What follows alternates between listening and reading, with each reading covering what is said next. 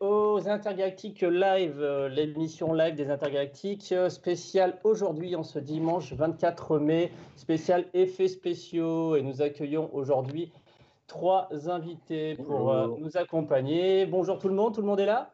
Bonjour. Bonjour. Alors, nous avons avec nous Olivier Alfonso. Ouais, salut. Alors, Olivier, tu es responsable des effets spéciaux, chef maquilleur, directeur artistique. Tu as travaillé sur plein, plein de films. Et notamment, dernièrement, sur le film Girls with Balls, euh, qu'on peut Ouais. retrouver sur Netflix. Ouais. Alors dernièrement, en même temps, ça, s'était fait en- ça a été tourné en 2017 et c'est sorti, euh, je sais plus quand, merde, euh, en 2019. Ouais, en 2019. Ok, donc ça, ça reste assez récent, mais c'est pas non plus Ouais. peut-être ton actualité la plus récente qu'on ait, qu'on ait tout Non, de suite. c'est mais c'est mon mon, wow, putain, je sais même plus quoi. mon actualité en tant que réalisateur. Et après, en tant que maquilleur, euh, plus récent, je sais pas, parce que le confinement m'a fait perdre le fil. Ah oui, bah, comme pas mal de monde. Ouais, exactement. Je sais plus, il y a plein de films qui devaient sortir, mais euh, si, c'était euh, l'atelier avait bossé sur euh, De Gaulle. D'accord. C'était le, le- ouais parce que quand je parle en tant que maquilleur, je suis l'entité, je fais partie de l'entité CLSFX Atelier 69. Ok. Euh, nous avons aussi donc avec nous Thomas Aki et Gorkab, donc de l'émission CGM qui traite de l'image de synthèse au cinéma. Est-ce que tu peux nous en dire un petit peu plus? Euh, alors oui, bonjour. Je Bonjour, suis Thomas. du coup, alias Gorka, voilà. Petite réunion euh, des alcooliques anonymes, tout ça. Euh, je traite donc des effets spéciaux au cinéma et donc de l'image de synthèse, des images calculées par ordinateur. En... Et la spécificité de l'émission, c'est qu'en fait, parler des films que j'évoque, c'est que je fais des recherches en contactant directement les personnes qui ont euh, bossé sur les films. C'est pas juste euh, copier-coller des bonus DVD pour les refoutre dans un montage euh, fait euh, sous première peau. Ok, super. Écoute, on va découvrir tout ça. Et nous avons donc Alexandre Nussy, qui est donc euh, un menuisier. Coucou Alexandre, euh, qu'on connaît euh, pas trop mal sur Lyon et sur le festival. Tu es donc un menuisier reconverti dans le domaine des effets spéciaux, donc euh, réorientation et la fabrication de décors. Et notamment, on te connaît bah, pour plein de courts-métrages sur lesquels tu travailles sur Lyon et aussi parce que tu euh, t'es occupé des, doc- des décors de la chaîne Nexus 6 euh, qu'on a invité plus d'une fois sur, le festival. Et donc, on est heureux de te recevoir en tant que personne ayant travaillé sur cette chaîne. Super, ben, merci. Euh, bonjour à tout le monde. Eh ben, on, va, être ravis de, t'écouter. Et donc, nous avons l'incroyable Nicolas Sébastien Landé, hein, qui est notre cinéphile, comme on aime bien dire, déviant du festival, ainsi que le responsable cinéma euh, du festival. Il a monté les petites marches jusqu'à prendre la main mise sur, euh, sur cette partie-là. Coucou Nico. Salut, salut, bonjour tout le monde. Et. Nico, Euh, Nico qu'on retrouve donc sur le sur l'aide des intergalactiques depuis ben, qu'il a démarré il y a cinq semaines. Écoute Nico, je te laisse prendre brièvement, le... je vais m'occuper un peu de technique, la, la main sur, sur les questions et je te rejoins dans une seconde. Eh ben, pas de souci. Euh, bah écoutez messieurs, bon nous on a un festival de science-fiction. Je vais commencer par euh, quelque chose euh, euh, d'un peu orienté, euh, juste comme ça pour, pour information. Quel est votre film de science-fiction préféré à chacun? Oh, oh. Grande la question question directe. piège. quoi. Là, Bam mais non, mais c'est hyper dur de répondre à chaque fois. Tu sais, c'est comme dans n'importe quel genre. euh, trouver le film préféré, c'est hardcore. C'est vrai. euh, Il y en a aucun que- dans ce cas. je vais commencer parce que j'en ai un directement, euh, Starship Troopers pour ma part. Ah, ouais, bah oui, forcément. Voilà. Je l'ai revu il y a pas longtemps. Je- Avec mes je- fils, ça marche toujours aussi bien. Ouais, je, je l'ai vu au cinéma, j'avais euh, même pas 12 ans, je l'avais vu avec mon père et euh, Mm. j'avais vu la bande-annonce bien avant que le film ne sorte et je m'étais dit mais qu'est-ce que c'est que ce truc, il faut absolument que je le vois. Mhm. Et je, je le, enfin, je, je continue de le revoir constamment et la- le Blu-ray 4K est phénoménal au passage, donc euh, ouais, Ouais. On parle direct d'un des, monuments euh, niveau effets spéciaux euh, en science-fiction, je pense, parce que c'est Ah oui, c'est ça, je crois, le, le Ouais. gars. Phil Tippett et Sony euh, qui se sont occupés des FX, ouais. Ouais. Bah, Phil Tippett s'occupait euh, de, de, de, de pratiquement tous tous ces films où il y a beaucoup d'effets, quoi, comme Robocop, comme ils ont beau se prendre la tête avec Verhoeven, mais ça reste lui qui s'occupe de tout ça, quoi. Après, il y a beaucoup de boîtes qui s'associent à lui, hein, parce qu'il bosse pas tout seul. Et puis, tu as des fois Ouais. des gens qui sont des assistants qui deviennent des, qui maintenant ont eu des Oscars et tout ça, quoi, tu vois. Craig Hayes qui bosse avec lui depuis des années, euh, effectivement, est un peu euh, la, quasiment la tête ensemble de son studio de VFX, vu que ben, Mhm. il fait pas trop d'images de synthèse de son côté, il est plutôt sur son Mad God depuis des années. Et j'attends d'ailleurs de recevoir le Blu-ray du Kickstarter du 3, que j'attends depuis un sacré bout de temps. Vous avez, vous avez vu les, les suites de Starship Troopers d'ailleurs dont euh, le 2, il me semble, qui est réalisé par euh, un des mecs Ah, qui lui. fait les spéciaux. Par lui, par Phil Tippett, justement, le 2. C'est Phil Tippett, le 2, c'est ça. Bah oui, tout bêtement. Il est Et- pas original. Bah, il y a, si tu veux, il y a un- déjà un gros problème, c'est que Sony avait imposé euh, que le film soit shooté avec une caméra HD en 2004. Le problème de cette caméra HD, c'est qu'en fait, sur les costumes originaux, ça faisait de- de- un effet d'aliasing, de, de, de Mhm. crénelage. Et Ouais. donc, ils ont dû refaire tous les costumes, ce qui a Mhm. bouffé le budget et foutu en l'air toute une partie de ce qu'ils voulaient faire à la base. Hmm. Et d'abord, d'ailleurs, à propos des costumes, toi, peut-être tu dois le savoir. Je sais que les costumes avaient été réutilisés pour un autre film comme ça de série B de science-fiction. Et c'est Mhm. hyper drôle parce que euh, tu retombes Euh. dessus par hasard, le film est à chier, mais tu vois les costumes, tu fais ah bah tiens, c'est marrant ça. Et je sais pas s'ils avaient eu l'autorisation ou si ça a été fait en cachette, mais c'est plutôt rigolo. Faudrait que je retrouve le nom de ce, ce film. C'est bah, c'est Nexus 6 qu'on a parlé pour une série, euh, Space 2063.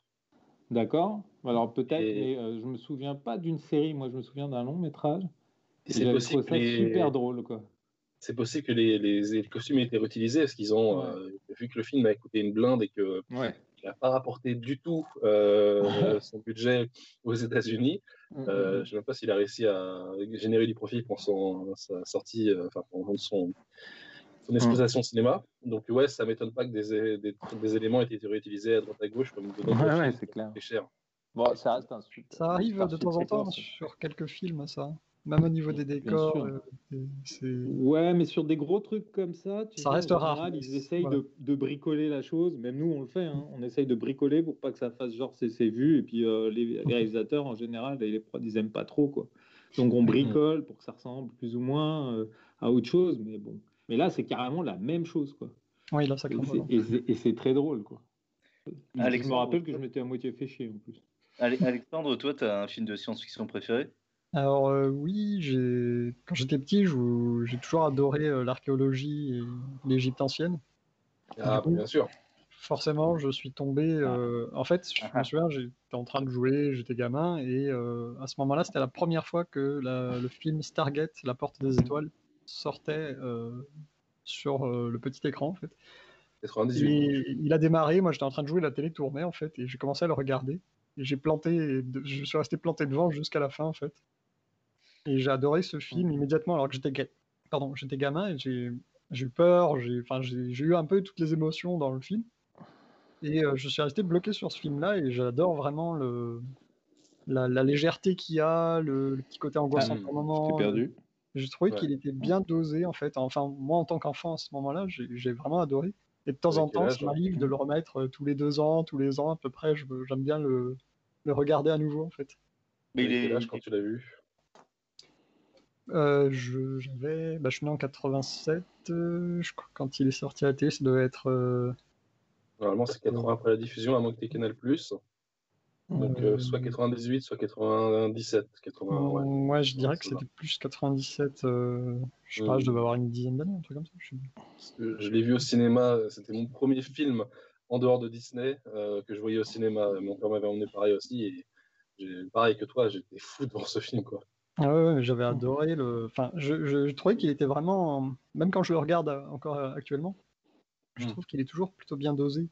Entre Mhm. les moments suspense, le petit côté euh, mystique, magique. euh, le- les effets, l'effet de la porte est assez surprenant. Enfin, quand on, on voit ce qu'il faisait à l'époque, euh, je sais pas, je, vraiment, il y a plein de petits détails dans ce film qui m'ont donné envie d'en savoir plus à chaque instant où je le regardais en fait. Et il que a- vu la version longue Est-ce que euh, justement il y a un film qui vous, euh, vous qui est un peu euh, le chef-d'œuvre des effets spéciaux euh, pour vous, genre celui qui vous parle le plus et, euh, et que vous trouvez le plus réussi au niveau effets spéciaux? Moi, il y en a, il y en a un moi qui m'a vachement euh, marqué, mais euh, quand tu le revois maintenant, ça a vieilli tout ça, mais c'est pas que c'est le plus réussi, c'est que c'était le plus libre pour moi. Je trouvais que c'était le plus libre. Ça reste euh, The Thing, tu vois? Et, euh, et, je trouve que, tu vois, il, euh, je l'ai revu encore il n'y a pas longtemps parce que c'est pareil, pendant le confinement, tu fais un peu la culture de tes enfants. C'est cool. Et euh, surtout qu'ils commencent à regarder, ils flippent plus du tout parce qu'ils sont grands. et, et en fait, tu te dis, putain, mais quelle liberté il y a eu dans ce film, tu vois, les, les créations, là, carrément. Maintenant, on te fait chier pour qu'anatomiquement, ça soit correct, etc. Il, y a une, il y a une sorte de recherche de vérité tout le temps, tout le temps, tout le temps. Et quand la cage thoracique s'ouvre et que ça se transforme en une ah sorte de bouche euh, avec des, des, dents en forme de cailloux, tu te dis, mais ouh et, là, tu te dis, c'était hyper libre. Et je me rappelle que quand j'avais vu ce film-là, euh, c'était des cauchemars. Je voyais des cauchemars, quoi. Je voyais pas des, euh, des, des, créatures, des, un extraterrestre, ou tu vois, parce que ça aussi, est-ce que c'est un film de science-fiction ou pas Tu vois, c'est toujours la question de. je me suis toujours posé cette question où est-ce qu'on comment on classe ces films, tu vois Autant quand tu vois Alien, c'est clairement de la science-fiction, c'est dans l'espace, mais après, quand les bestioles arrivent sur tête, euh, est-ce que ça devient un film d'horreur Et là, d'un coup, on bascule même dans autre chose. C'est-à-dire, le mec, il en a rien à foutre. Il dit Bon, ce que je fais, c'est des cauchemars, je vais faire des cauchemars, je vais, raconter des cauchemars. Et, et, il y avait une sacrée liberté avec cette, cette, araignée qui sort de la tête et tout ça. Et, et il essaye, il essaye de se raccrocher en branche pour dire non, non, mais regardez, c'est une logique de transformation. Mais en fait, que dalle quoi et j'avais adoré parce que j'ai trouvé que carrément c'était euh, c'était presque euh, tu sais c'était des peintures ce qu'il avait fait c'était euh, c'était moi qui viens de la peinture moi qui adore la peinture j'ai commencé là-dedans et tout ça en tant que peintre et tout ça et, ça me rappelait plein de peintures de plein de choses que j'avais vues des scènes cauchemardesques et ça ça m'avait vachement marqué quoi. Est-ce que tu, tu l'as vu au cinéma? Bah je, non je crois pas non. Je suis pas je suis pas si vieux. Parce pas le droit de quand il est... Moi, je vais avoir 45 cette année. Ok, ah bah, pu, hein. Ouais, mais je pense que mes parents ne voulaient pas, parce que tu vois, ils flippaient à ma place. Moi, ça m'a jamais fait flipper, les films d'horreur, au contraire, je trouvais ça drôle. Mon père se marrait quand il les regardait, mais il était persuadé que ça allait me traumatiser. Et, voilà, quoi, tu vois. Je me rappelle même plus du premier film que j'ai vu au Cinoche, mais c'était une grosse connerie hyper misogyne, un peu avec Belmondo. Et euh, c'était quoi? Attends, Banana, je crois qu'elle c'est.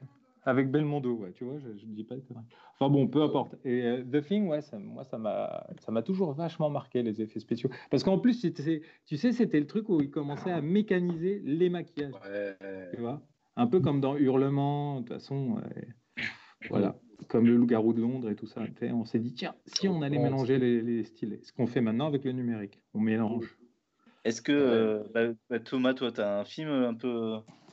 Genre, celui que tu trouves le plus réussi niveau effets spéciaux, qui t'a le plus marqué en tout cas bah, J'en ai, j'en ai un depuis euh, facilement 11 ans maintenant, mais euh, je, voulais attendre revenir sur le, sur le fait de mélanger numérique et, mmh pratique, et notamment avec cette, cette suite atroce, qui est une, un préquel à, The Thing, qui devait être en pratique. Ouais, on parle pas massacré en, en, numérique après. Euh, il y, a toute une, euh, y a toute une créature qui à la fin a été recouverte d'une colonne de, de, mm. pixels, on dirait un Tetris littéralement. Mm. C'est une, une, vidéo faite par euh, on s'appelle euh, Goodbassflix qui, qui montre tout ça. Où en gros les mecs ont pas rechuté la scène, ils ont juste recouvert la créature en practical mm, effects dans le, le, vaisseau spatial par une colonne de Tetris. C'est truc atroce. Ouais. Même la, je rêve. L'atelier qui s'appelle ADI, on avait travaillé pour eux, on leur avait fait des moulages, des comédiens qui devaient se transformer, tout ça. Donc on a vu des images de ce qui avait été fabriqué en vrai. Mais je te jure, c'était magnifique. Mais magnifique. Et ils ont tout recouvert en numérique et l'atelier a été dégoûté. Donc ils ont c'est pour ça que tu peux retrouver les making-of de ce qu'ils avaient fabriqué. Et tu vois des trucs, tu fais, mais bon, c'était mortel. En plus, là, c'est de la vidéo. Donc imagine, mhm. étalonné. Euh, euh, et euh, avec la qualité d'image qui étaient les caméras, je ne sais pas en quoi ils ont shooté, etc. Euh, mais, c'était sublime, quoi. Sublime. je, rêve, euh, vu qu'il y a toutes ces, ces, ces parler de, de, de, cuts différents de films euh, mm, mm. qui remontent récemment, je rêve d'un cut Practical Effects de, bah, de film 2011. Mais ouais, mais moi aussi. Des années. Et, et, mais des, des, histoires comme ça, il y en a eu beaucoup, même comme dans Je suis mm. une légende, etc. Bien sûr, bien sûr. Il s'est engueulé avec le mec, euh, le Royal s'est engueulé avec le mec qui faisait des maquillages et tout ça. Puis d'un ah ben coup, c'est devenu des euh, Will Smith qui se fait courser par des dessins animés. Euh. Récemment, il y a eu Crimson Peak. Qui oui. a... Exact. qui a été sculpté, enfin les créatures ont été sculptées et Mhm. Par ils ont eu le, le plus mauvais, euh, enfin la mauvaise critique des VFX par rapport aux créatures, alors qu'en fait elles étaient sculptées et du coup ils ont dû refaire du numérique par-dessus Mm, mm. Mm. pour que ça paraisse euh, plus, Mais ouais. plus réel. Enfin c'était fou. C'est- fou, hein. Ben, des fois, tu C'est-à-dire sais, que- nous, moi, je me rappelle sur un petit film, on avait fait euh, un effet euh, à, à- à un truc en vrai, c'était sur Frontière. On avait fait une scie Oh. circulaire qui est un faux corps. Et les mecs nous disaient, oui, ça se voit que c'est une fausse scie, etc. C'est mal fait. Et en fait, tout était vrai, quoi. Et c'est fou. Et tu te dis, bon, c'est euh, c'est bizarre des fois, mais bon. Et, euh,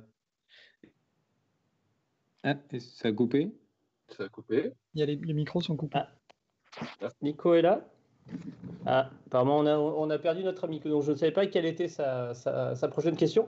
Mais j'ai en profité pour faire un petit peu de, de, de publicité pour le festival, puisque vous parliez de The Thing. La bonne nouvelle, c'est que nous, on le diffuse. Enfin, on avait prévu de le diffuser pour la dernière Oh. édition. Et donc, on le diffuse euh, en 2021, euh, accompagné de Any Mine. Euh, je ne sais pas Ouais. si vous connaissez. Oh, oui, bien sûr. On fait une double séance le samedi 17 avril 2021. Du coup, ça aurait dû être en avril 2020. Putain, Enemy on- Mine, moi j'avais vu ça, tu sais, c'était dans la soirée, il y avait double film sur la, c'était à l'époque Antenne 2. Oh, Ah et ouais j'avais vu une scène, un moment où il y a une sorte de truc qui lui chope la jambe et j'étais, j'ai fantasmé ce film pendant des années, des années, des années. Et quand je l'ai vu, j'étais là, oh mais non, c'est que ça. mais, c'est- mais n'empêche que j'ai quand même kiffé. Mais j'étais, j'étais là en train de me faire tout un film sur cette scène et, et Euh, C'est la très cool bonne série B. euh, C'est la très Ouais. très bonne série B. On, Ouais. se fait, on se fait plaisir. En plus, on va, elle sera présentée par Linguistic Way, qui parlera Mhm. donc de linguistique, de science-fiction sur, bah, vu que ce sont deux espèces, etc. On va faire, il y aura une petite introduction de sa part. S'il revient l'année prochaine, a priori oui, mais bon, on ne sait jamais. Et donc ouais, on avait préparé cette petite soirée. Donc The Thing, on le passe sur grand écran, euh, super belle qualité, le 17 avril 2021. Donc vous avez le temps de. Ouais. Génial, génial. Ah, Ouais, J'espère qu'on gens aura du monde parce que ce serait dommage de louper ça. Ouais, genre, on, on fait une petite, petite table ronde au milieu avec quelques vidéastes youtubeurs. C'est cette petite, petite soirée cinéma du week-end. Donc, euh, Mm. bah, on espère qu'elle va bien rouler. T'es là, Nico? Je suis là. Ah, il est de retour. Parfait. Je suis là. Euh, bah écoutez, euh, je sais plus ce qu'on disait, mais euh, bah, toi, tu Gorka, euh, ou- Thomas, je sais jamais euh, Je comment t'appeler, mais euh, tu, tu disais qu'il y a un film depuis 11 ans qui t'avait marqué, toi Oui. spécifiquement, spécifiquement, c'était lequel? Ben, ça reste, euh, tant que le 2 n'est pas sorti, hein, et j'espère qu'il sortira bien comme il faut euh, en décembre 2021. Ben, pour moi, ça reste Avatar. Quoi. Ça, euh, Ah. je ne veux pas faire autrement que ça. Bon, il y a, Mm, mm, mm. il y a Alita qui est euh, pas très loin pour juste le personnage d'Alita, parce qu'il y a beaucoup d'effets dans le film qui sont ratés. Mais le personnage d'Alita reste le, le summum de ce que j'ai pu voir en termes d'animation euh, euh, 3D en image de synthèse. Et c'est un test pour Avatar 2, et donc je, suis encore plus excité après avoir vu Alita que, que le premier Avatar. Du coup, je ne sais pas ce qu'ils vont faire dans le 2, mais je suis. euh, je, je pense que personne n'est prêt et que tout le monde crache sur Avatar 1 depuis des années. Et quand le 2 va sortir, ils vont tous retourner leur veste, et euh, j'a- j'attends ça Mais- avec tellement d'impatience. Et tout le monde aimait pourquoi- Avatar mais- en plus à l'époque. Moi, enfin, moi, Ouais. j'aime toujours Avatar personnellement. Mais Et, pourquoi il crache? C'est ça que je vois pas pourquoi tu dis que tout le monde crache par rapport aux effets, par rapport à quoi? Non, Ouais. par rapport à l'histoire, généralement, je vois Ah passer, oui. dès que je, vois- je Ouais. vois passer des choses sur, sur Avatar, c'est toujours pour le Mhm. dénigrer et ça me défonce à chaque fois en fait. Mhm. Est-ce que euh, vous- tu l'as revu récemment? C'est vrai que moi, je l'ai pas revu depuis l'époque et je suis sûr qu'il est encore très bien fait. euh. Bah, j'ai j'ai, euh, j'ai toujours une télé 3D, donc euh, j'ai aussi le Blu-ray 3D qui, qui est à la maison et euh, ouais, c'est c'est- c'est- c'est Mhm. inimaginable. Et j'aimerais bien que la version longue sorte en 3D d'ailleurs pour le coup. Et, euh, et toi, Alexandre, toi, qui fait des, des décors, euh, il Ah. y a un film de, de SF qui t'a, ou même un film tout court qui t'a vraiment marqué niveau décor, euh, qui reste imbattable encore Bah, en fait, je dirais qu'il y en a quatre qui m'ont marqué ou choqué, je sais pas comment le dire, euh, dont j'ai des souvenirs euh, vraiment de, de, de frissons qui, qui- me traversent en fait, où je me dis waouh, c'est incroyable. C'est, euh, j'avais vu bah, Terminator 2 quand le T-1000 traverse Mhm. les barreaux, ça, ça avait Mhm. été mon premier choc visuel en fait de waouh, Ouais. comment ils ont fait ça. Ouais, c'est un chef-d'œuvre absolu. Terminator, Après, il y a. un second film, ça avait été 2001, euh, l'Odyssée de Mhm. l'espace, quand il est sorti. Et quand on découvrait l'espace, des, des images de l'espace, en fait, Mhm. ça m'avait euh, je l'avais trouvé tellement bien fait en fait quand, quand j'avais l'âge euh, au moment où il est sorti. Le fait que tout tourne, que la- le, comédien marche et le, le vaisseau euh, fait ses, ses circonférences, enfin, son, son tour sur lui-même. Après, j'ai C'est malin comme décor. Il y a plein Ah ouais, fou, d'astuces hyper intelligentes qu'on oublie d'ailleurs, tu sais. Des trucs à la Méliès et tout. Ah ouais, ouais, c'était vraiment génial. tendance à zapper et c'est dommage.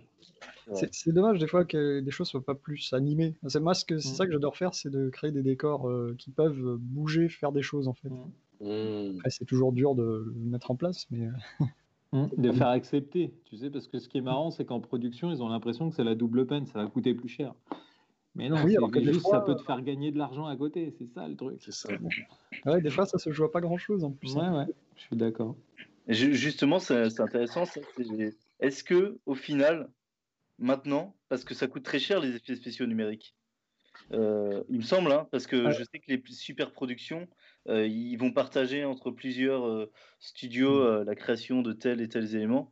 Est-ce que ça coûte si cher que ça, les effets spéciaux pratiques, par rapport au numérique de nos jours Eh ben, ça va dépendre de, de ce qu'on veut, de la Mm. quantité, du volume, de voilà, il y a, il y a plein de paramètres à prendre Ouais. en compte. Par Le contre, réalisme. hein. je trouve que souvent, il y a des très bons compromis euh, pris qui peuvent être faits entre une- un début de création euh, physique et la suite en numérique, par exemple. Mm. Ou combiner certaines zones entre du réel et du faux. Ça, enfin, du VFX, ça permet de relativement de baisser le budget de l'un, euh, augmenter l'autre, pas de beaucoup, mais du coup qui va permettre de passer une étape en fait au-dessus. Hmm. Par Ouais, suis pardon. Ouais, J'avais, par exemple, pour euh, Nexus 6, j'ai créé un, un drone à un moment donné, mais du coup, ils m'ont dit, oui, mais il va bouger, il va faire ça, voilà, il, il va y avoir des actions avec, il va être en l'air. Je dis, bon, bah moi, je ne peux pas le faire, en fait. C'est un drone un peu futuriste. Alors, du coup, on l'a vite fait designer. Je l'ai créé en, en volume et je l'ai donné à la personne qui s'occupe des VFX et qui l'a reproduit en, en l'espace Mhm. d'une journée qu'il avait déjà refait en, VFX. Et du coup, ce qui se passe, c'est que là, on peut combiner par exemple la personne qu'il a dans les mains, qui l'active et l'objet s'envole en fait. Et c'est à la fois euh, du physique et du VFX. Et du coup, ça permet de. L'objet en lui-même à créer a pas coûté très cher. Le temps à le fabriquer en VFX, euh, enfin le, le numériser en fait, a été assez rapide. Au final, ça m'a coûté une journée de le créer, ça a coûté une journée de, de le faire euh, en VFX. Je sais pas, voilà, il y a des, ça c'est pour des petits objets. Après, ça dépend vraiment de. Il y a beaucoup de, de petits paramètres en fait. À chaque fois, il faut faire les lister les pour et les contre. Mhm. Et ça permet ensuite de se dire bon, ben là, on peut mettre moins, mais du coup, on gagne là. euh, on peut lisser un petit peu les, les Mhm. budgets. Moi, je suis assez d'accord avec toi. Il y a- C'est sûr qu'on arrive toujours à trouver des compromis. Mais cette phrase, elle a un peu, pardon, mais elle n'a pas vraiment de sens parce que cher par rapport à quoi? C'est quoi le Oui. critère du cher? C'est-à-dire qu'on est en train d'à chaque fois euh, entendre ça coûte cher, ça coûte cher, mais ça coûte cher par rapport à quoi? Parce que On quand on écris un scénario, tu, tu l'écris et tu veux tu, utiliser des effets parce que tu sais que c'est une plus-value, parce que Oui. c'est aussi ce qu'on veut voir, c'est ce qu'on a envie de voir, et ce qui, ce qui fait plaisir aux spectateurs. Donc, c'est cher par rapport à quoi? Est-ce Ah, qu'on va commencer à... Oui, mais ce que je veux dire, c'est que est-ce qu'on va commencer à, à- débattre en- entre différents départements, etc. Et on va vite se rendre compte que ce qui est cher, c'est pas forcément les effets numériques ou les effets de, de pra- practical effect. C'est le temps qu'on y passe. Mais c'est surtout que, tu vois, souvent, nous, on, on souffre d'un truc qui est qu'on fabrique quelque chose qui existe. Donc, Oui. quand tu vas fabriquer une fausse main, on va avoir un résultat, mais on voit pas le temps des gens qui ont travaillé dessus. Et ça. quand on commence à se rendre compte du temps que les gens travaillent dessus, on va se dire ah bah non, c'est pas si cher parce qu'il y a quand même un travail qui est long. Mais après, c'est si ch- cher par rapport à quoi Encore une fois, tu vois, quand je on fait des, des projets qui sont à 40, 60 millions, euh, bah c'est pas les effets, les practical effects ou les effets numériques qui sont les plus chers. C'est le tout, c'est-à-dire que le tout est cher. Tu vas prendre le salaire d'un comédien, tu vas prendre. Et mais on va dire ah oui, mais sans lui, les gens viennent le voir. Ouais, mais d'accord, mais ici il est tout seul, il fait rien, il fait quoi? Bah tu oui, vois? C'est-à-dire que nous, euh, on souffre tous de, de, de, de, de ce truc de toujours redire Ah oui, mais vous êtes cher. Mais euh, non, on n'est pas cher. Non, en on, fait, on est- n'est pas cher par rapport on, au. on- on fait partie d'un tout, tu vois. Et souvent, ils ne le prennent pas en compte. Pourquoi? Pour notre part, ils ne le prennent pas en compte parce que c'est un métier qui, qui est assez méconnu. Et, euh, et pendant longtemps, si tu veux, le numérique, on disait c'est cher, c'est normal parce qu'on n'y comprend rien. Pardon, hein, mais euh, c'est ce que moi j'entendais. C'est vrai, c'est vrai. Tu vois, ils ont ils le justifiaient comme ça. Et, euh, et au final, c'était la guéguerre entre oui, mais c'est la double peine, on va faire des effets réels et après de- derrière, il faut passer au numérique. Non, non, non, on est en train de travailler pour que ça soit un résultat qui satisfasse tout le monde, qui plaise à tout le monde. Tout ça pourquoi? Pour plaire, pour qu'on arrive à raconter quelque chose le mieux possible et, et que le spectateur kiffe, quoi. Alors, qu'est-ce qui est cher? On, fait- on fait partie d'un tout, donc c'est pas cher, c'est juste que ça fait partie d'un tout.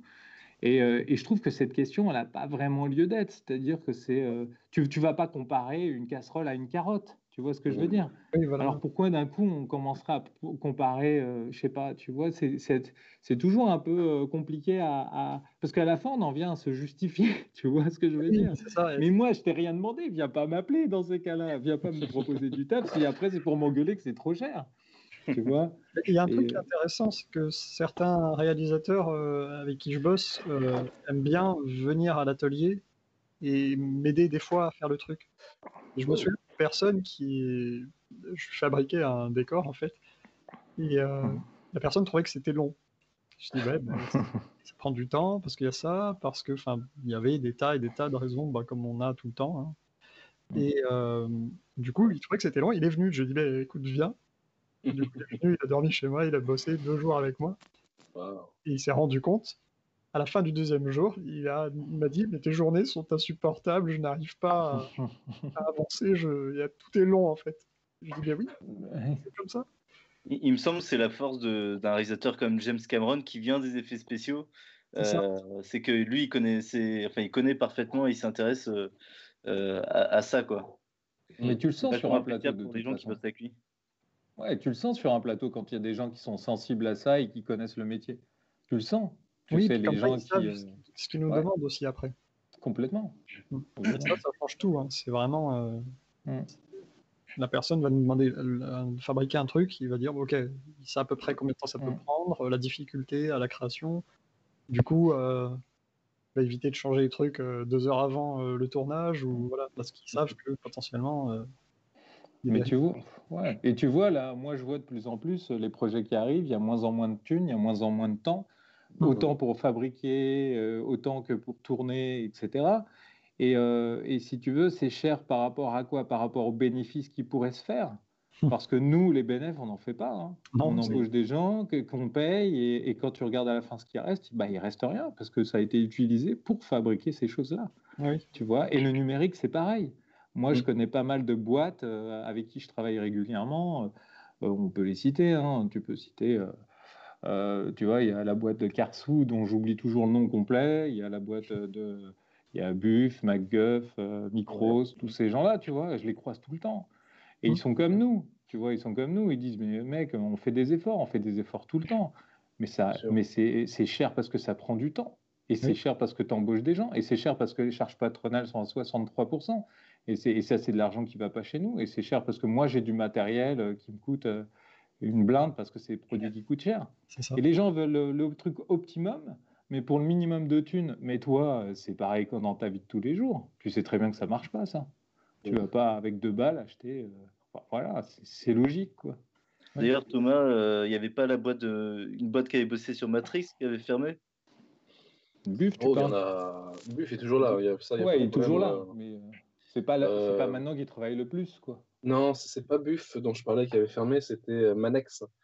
Mais Manex, le truc, c'est qu'il y a eu des problèmes de, de magouille financière derrière aussi. fait compagnie pour faire Matrix 2 et 3. Toi, tu parles de l'époque où justement on donnait de l'argent et puis on se disait c'est magique, quoi.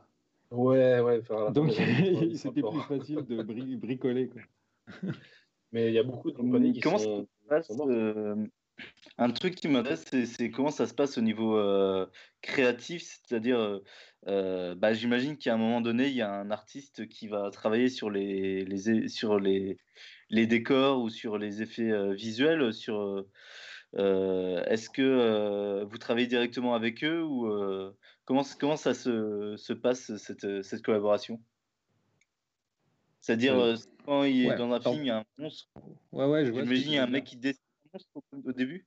Ouais, alors, pour, en ce qui nous concerne, euh, c'est très rare. C'est très rare parce que, euh, encore une fois, c'est une dépense supplémentaire. Nous, on encourage souvent les productions à faire designer des choses, etc. Mais tu te rends vite compte que le passage en volume, bah, quand tu fais un dessin en 2D, euh, à part si tu as les, thunes de faire des choses sur ZBrush, tu sais, c'est des logiciels 3D, etc. Et ben quand tu passes en 3D, bah, ça ressemble pas forcément à, ce qu'on sait. Euh, tu vois, on a pris, on prend des raccourcis en 2D, tu vois? Et dès que tu passes en 3D, etc. Donc on finit toujours par devenir le designer de la chose.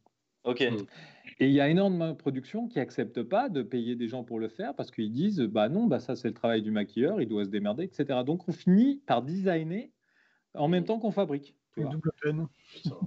donc, euh, donc nous, euh, c'est un peu la dépression à chaque fois parce qu'on se dit mais putain, mais ça c'est un travail qui devrait être fait avec le réalisateur, avec quelqu'un qui prend le temps de le faire et c'est un métier qui existe.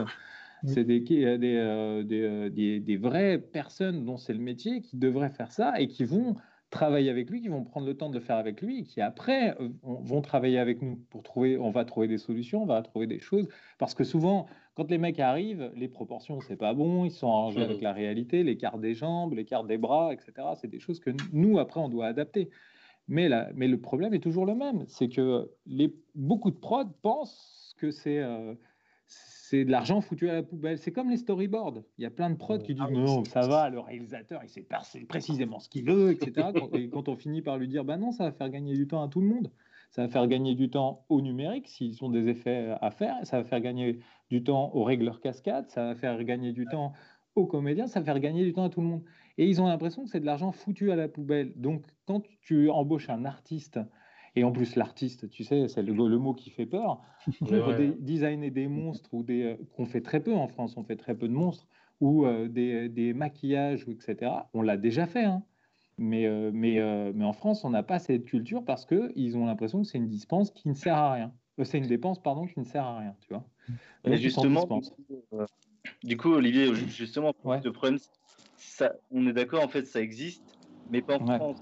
C'est-à-dire, c'est si tu vas bosser aux États-Unis, euh, là, tu vas peut-être plus facilement avoir un, un Ça dépend des projets. Ça dépend des projets. Ça dépend si c'est un gros projet ou un petit projet. Mais, euh, mais c'est clair que la culture, euh, moi je trouve que la culture anglo-saxonne, pas qu'aux États-Unis, hein, bah, ils ont cette culture-là. C'est-à-dire que ils se disent, bah non, c'est un travail qui doit être fait parce que ça va nous faire gagner du temps. Tu sais, c'est la culture de je dépense pour gagner du fric et du temps. Mmh. Nous, on n'a pas ce truc-là. Je ne dépense pas pour pas en dépenser. Euh, ouais, mais bon. Cette logique de merde.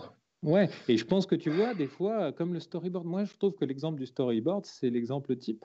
Il y a ah ben moins en moins de storyboarders parce que les gens ont l'impression, ou on les retrouve que sur les gros projets parce qu'ils ont l'impression que c'est le boulot du réal et c'est le boulot du chef-op. Ah et que s'il ne sait pas, c'est qu'il est mauvais. Bah non, bah non. J'ai je te rejoins entièrement là-dessus parce que j'ai constaté, euh, j'ai fait euh, plusieurs tournages un peu dans tous les sens il y en a qu'un, un seul qui avait un storyboard. C'est le ben que j'ai fait euh, après ma reconversion. Et mhm. c'était, on était d'une efficacité, euh, je veux dire, c'était redoutable. Quoi. Moi, je savais mhm. tout de suite. Tout le monde regardait le storyboard. En fait, plus personne regardait mhm. presque. Le découpage. On, regardait à peine le découpage, on regardait le storyboard pour savoir comment on allait se placer après, euh, ce qu'il fallait couper, changer, modifier. Après, il y, a beaucoup de réels aussi qui ont peur que ça, leur, ça les oblige à suivre précisément. Mais non, ah mais c'est pas, t'es pas obligé, t'es pas obligé. tu, c'est une indication. Hum. Mais, mais ça aide toujours les gens. Ça aide toujours les gens, quoi. C'est sûr. justement, Olivier, toi, tu as, quand même fait pas mal de films de genre en France. Hum. Euh, il n'y en a pas eu beaucoup, donc c'était facile. j'avais recensé un niveau un peu SF, alors SF large. Hein. Euh, comment, alors, tu as fait Comment je suis devenu super-héros? C'est un prochain dernièrement, ouais. Warner, c'est ça?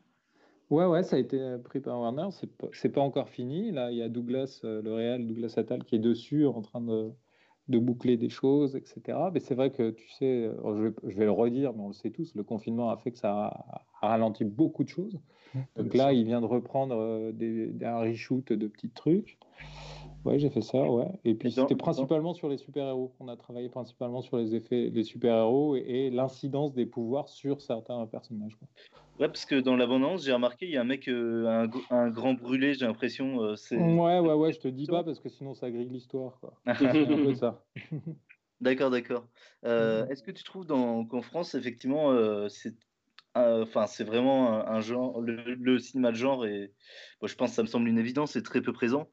Euh, bah, c'est très boudé parce que on considère que, en fait, c'est, je sais pas, ça fait des années que j'en parle, ça fait des années qu'on se pose la question. On a plein de réponses mais ça change rien. Et moi, j'en arrive à la conclusion que de toute façon, on a une histoire assez lourde de cinéma et, et que en fait les gens qui font ce on a parfois peur aussi de faire des films juste pour se marrer pour se détendre pour mmh. rigoler etc parce que tu brilles pas en soirée. Il y a plein de prods qui veulent briller en soirée hein. donc ils préfèrent briller avec des, des films d'auteurs qui ont fait zéro entrée mais ça parle d'un sujet super sérieux que d'un film qui a fait mille entrées euh, des millions d'entrées euh, mais qui sont qui est des films qui sont euh, faits pour les gamins. Et puis on considère souvent que ces films c'est des sous-genres etc mais bon, après, je sais pas, y a, tu sais, après, le public français aussi, parfois, euh, moi, je, je, continue à l'entendre. Ah, si c'est français, c'est pourri. Mmh. ouais, bon, si tu veux. Mais, euh, mais j'en vois plein des films pourris aux États-Unis, j'en vois plein des films pourris en Espagne, j'en vois plein. Euh, si tu t'intéresses et que tu regardes beaucoup de choses, tu vois qu'on est tous pareils, on a tous. Et puis la difficulté, c'est qu'on nous, on nous oblige toujours de faire des films avec très très très très peu d'argent. Et souvent, c'est un premier film. Donc, euh, putain, euh, c'est pas facile, quoi. Tu demandes à un réalisateur qui débute ou une réalisatrice qui débute de faire un putain de film avec zéro balle. Et, euh, et, voilà. Et, ce qui est marrant, c'est que ça, ça a quand même beaucoup de succès à l'étranger. Qu'au final, ça rapporte quand même pas mal de thunes parce qu'ils n'en ont pas dépensé beaucoup.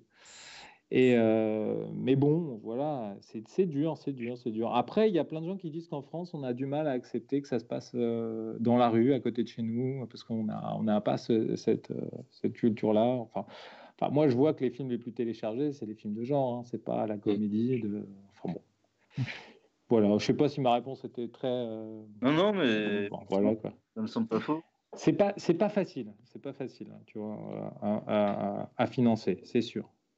Et pourtant, c'est, j'imagine que c'est un gros kiff euh, euh, à chaque fois quand, quand, vous faites des films de genre. Euh. Ah, mais la fabrication, c'est sûr, c'est sûr, tu t'éclates. Puis c'est trippant de faire des trucs différents. Moi, je pense qu'en numérique, c'est pareil. Quand mm. tu, tu effaces les boutons d'une comédienne ou la cicatrice d'une comédienne ou les cernes d'une comédienne pour la millième fois, bah, tu préférais faire un monstre ou, ou je sais pas, ou travailler sur les voilà. d'un acteur pour éviter qu'on voit qu'il a lu son texte. Voilà, par exemple. du coup, euh, ce genre de pratique euh, de nos jours De quoi, de quoi? D'effacer euh, les rites, tout ça, c'est vraiment une pratique courante habituelle. Il y, a des comédiens et des comédiennes, c'est dans leur contrat. Quoi. Voilà. Ouais. Comme Cruz, il ressemble à ça parce qu'il est numériquement truqué. Quoi. Ah, il y a un truc tiens, très marrant que je vais vous raconter, mais je pense que tu pourras me confirmer. C'est Thomas, hein, c'est ça? Pardon, excuse-moi, j'ai pas encore intégré tous les prénoms. Euh... Thomas, ça marche les deux. De toute façon, il n'y a pas d'autre Thomas ici, donc ça ne changera rien. Ouais. Et en fait, euh, c'est drôle parce que tu vois, en France, souvent, on a des discussions de prod et, on nous pose souvent cette question qui est mais comment ils font aux États-Unis? Il y a un truc qui se fait beaucoup et c'est rigolo parce que j'ai discuté avec des, euh, des potes maquilleurs qui travaillent aux États-Unis. Mhm. C'est que maintenant, systématiquement, les prothèses sont retouchées. C'est-à-dire que euh, pour gagner du temps, ils posent les prothèses à 200 à l'heure, les raccords mm. sont dégueulasses, mais ils savent que derrière, ils retouchent tout. Et en France. Dans le dernier Avengers, par exemple. Ouais, ouais, ouais. Et en France, dire ça, c'est comme si tu insultais euh, leur mère, quoi. C'est euh, non, mais t'es malade, machin. Le de... Mais tu te rends pas compte du boulot et tout ça. Je dis, bah ouais, mais c'est une réalité, quoi. Donc nous, on est condamnés à faire des prothèses ultra nickel et qui tiennent toute la journée. Mais genre, t'as pas, il faut pas qu'il y ait un décollage, quoi, tu vois. Parce que, euh, parce que, en plus, une prothèse, c'est quelque chose qu'on colle sur la, gosse la, tronche de quelqu'un et qui finit par se décoller parce que tu transpires, tu vois. Bah, et, euh, et dès que tu pars de retouche numérique, c'est la panique. Mais par contre, retoucher les cernes d'une comédienne hyper connue ou euh, d'un comédien qui a des poches sous les yeux, oh bah ça, c'est normal. C'est drôle quand même, hein, comme quoi. Mais du coup, j'ai une question par rapport à Grave, vu que tu as, bossé dessus je ne vais pas dire mon ressenti sur le film parce que sinon. Euh, non, mais peu importe, peu importe, tu vois. Mais en fait, sur le plan final, où en fait, mm, euh, mm. sans spoiler, on voit un personnage qui ouvre sa chemise et qui montre, euh, mm, voilà, qui montre quelque chose sur son corps, c'est du maquillage, c'est un trucage numérique parce que Alors... c'est très, très, très numérique pour, à mes yeux. Alors, c'est du maquillage. de maquillage. Mais après, je ne sais pas s'il y a eu de la retouche parce que je me suis jamais posé de questions. Et, et, euh, et je me rappelle que je l'ai vu euh, au Max Linder. Mhm. Et que c'est j'étais tout devant un écran mais gigantesque et que je connaissais l'histoire euh, complète et que sur la fin, la fin, je savais ce qui se passait, donc je regardais autre chose. Je regardais pas les, mhm. les, effets de maquillage, je regardais plus ce que j'avais pas vu sur le plateau. Quoi. Tu mmh. vois, comme les, les, détails de visage, les yeux du comédien, etc. Je ne regardais pas les prothèses. Et euh, je ne sais pas du tout si ça a été retouché ou pas, mais c'était, euh, il y avait une base de, de prothèses. Ouais. D'accord, parce que quand je l'avais vu euh, au, ciné, je, trouvais que ce plan faisait vraiment très, très faux. Mais après, parfois, tu sais, tu as l'étalonnage qui nous rend pas service, hein, nous, en, en, prothèse. Hein. Mmh. Parce qu'il faut savoir que nos prothèses ont tendance à être transparentes et que quand tu étalonnes, tu viens taper ce qu'il y a derrière la prothèse. Bien sûr, bien sûr.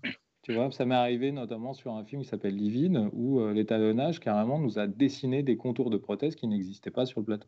Ah, ça c'est mm, mm. ça, un peu, euh, ça, doit foutre, un peu le seum. Euh, bah ouais, mais bon, visiblement, il n'y a que moi qui le voyais, et mes collègues. j'étais là, mais non Et puis, non, j'ai rien vu. Je dis, bon, bah d'accord, ok, super. Et est-ce que euh, au début des effets spéciaux numériques, euh, il y a eu une euh, mésentente avec les équipes maquillage, effets spéciaux Il y a eu une peur ou pas du tout, ou ça a tout de suite été oh. bien vécu bah, déjà, disons que quand Tron est sorti, les mecs les ont même pas intégrés dans la catégorie effets visuels parce que utiliser de l'image par ordinateur, c'était considéré comme de la triche. Donc déjà, il y, a un problème là de ce côté-là. Mmh. Ensuite, oui, il y a toujours eu ce, problème de, ben, on voit avec Jurassic Park, hein, où euh, ça devait être fait en, en go motion, en image par image, avec euh, un flou de mouvement pour euh, que ce soit plus acceptable visuellement.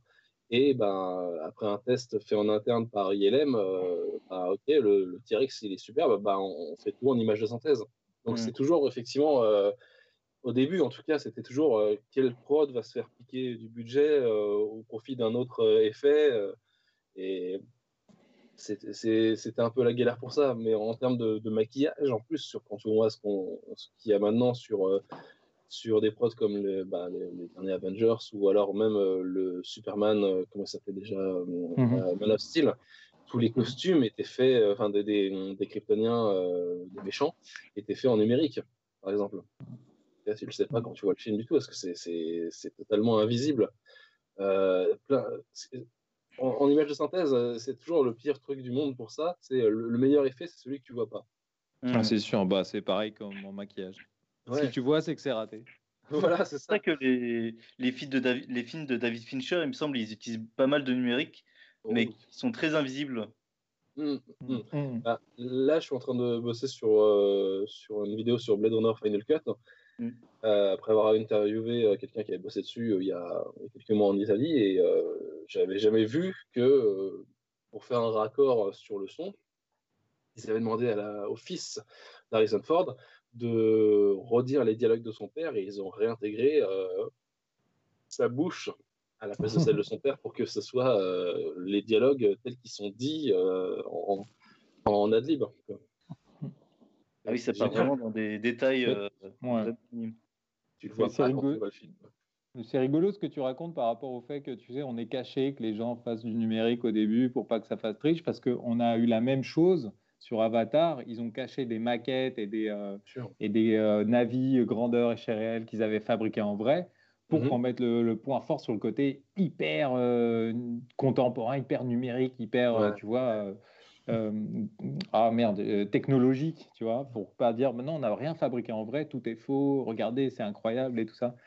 Et c'est marrant, quoi, comment ça se répète, mais dans l'autre sens, tu vois. Mais sur euh, Jurassic Park était comme ça déjà à l'époque, ouais, ouais, de synthèse, alors que le, mm. le T-Rex en animatronique, le plus gros mm, mm. animatronique qui fonctionnait vraiment, je parle pas de cette abomination qui était King Kong de 76 où le truc il bougeait, il bougeait à peine alors qu'il avait construit en vrai, mais le T-Rex de. Enfin, ah ouais est-ce qu'il n'y a pas eu encore, après, une mode de, euh, j'ai l'impression, avec euh, Christopher Nolan, de euh, non, mais regardez, il n'y a quasiment pas d'effets spéciaux numériques. si, Mad Max Fury Road en est un exemple parfait. Ah Alors mais, aussi, mais dans Le Seigneur des Anneaux aussi, il y a eu ça avec les maquettes, tu sais. Ah, bien Il y, a eu sûr. un, il y a eu un truc très, euh, regardez, nous on fait du vrai, on fait des maxitures, ils appelaient ça, on fait tout, euh, on, on est dans le maximum de vrai et tout. Et, euh, et c'est sûr, même tu vois, Guillermo del Toro se vante de, de privilégier le vrai, etc. Mmh. Alors que c'est un faux, c'est un faux combat. Moi, je trouve que le, le- Mm. la- il existe, les deux existent. Alors pourquoi Mm. on combine pas, tu vois, que ça soit en décor, que ça soit en maquillage, que ça soit en... C'est dans Interstellar où ils ont bien combiné les, les deux. Enfin, ça a été Ouais. fait euh, Correction euh, sur écran, ouais. trouvé. Après, c'est pa- c'est pareil, tu vois, les, les beaux euh, matte paintings, c'est magnifique. Et euh, d'un coup, on est passé en, tout le temps en numérique, mais je suis désolé, il y a des matte paintings numériques qui sont dégueulasses autant que l'étaient euh, certains matte paintings euh, en vrai, quoi. On décale les problèmes, quoi. On décale Et- totalement les problèmes. Et au niveau des décors, euh, Alexandre, tu as, pu faire euh, des, des courts-métrages. Tu as, bossé sur euh, Ma vie de courgette, non? J'ai cru voir. Alors, Oh, J'étais en stage, c'était mon premier stage euh, sur ma vie. Joli stage. Ouais, grave. joli stage, ouais. J'ai- J'avais participé au, essentiellement au décor de neige. D'accord. Oh, génial. Est-ce que tu as des problématiques, toi, qui, qui apparaissent dès que tu dois. Enfin, en fait, c'est vrai que j'ai en- encore les, les euh, maquillages, les fausses mains et tout, j'arrive à me le figurer. Mais euh, les, les décors, c'est, ça me paraît toujours titanesque, en fait, de, de créer, recréer des décors, surtout si on doit faire de la SF et tout. Euh, mais ça doit être un tel kiff. euh, tu, tu, tu peux nous en parler un peu? Euh, ouais, après c'est un peu vague comme question parce que du coup je ne sais pas trop vers quoi. me- Effectivement. Non, est-ce que toi, tu as pu, euh, t'as déjà participé à. C'est quoi tes plus gros projets euh, jusqu'à jusqu'à maintenant? C'est Nexus? Là, le, le, bah, le plus gros là que je vais faire, euh, c'est ça reste Nexus 6, du coup là le salon en fait euh, du vaisseau spatial. A Comment tu t'appréhendes à créer un vaisseau, un euh, Est-ce que c'est toi qui as créé les, le visuel ou tu l'as créé en, en le faisant tout simplement?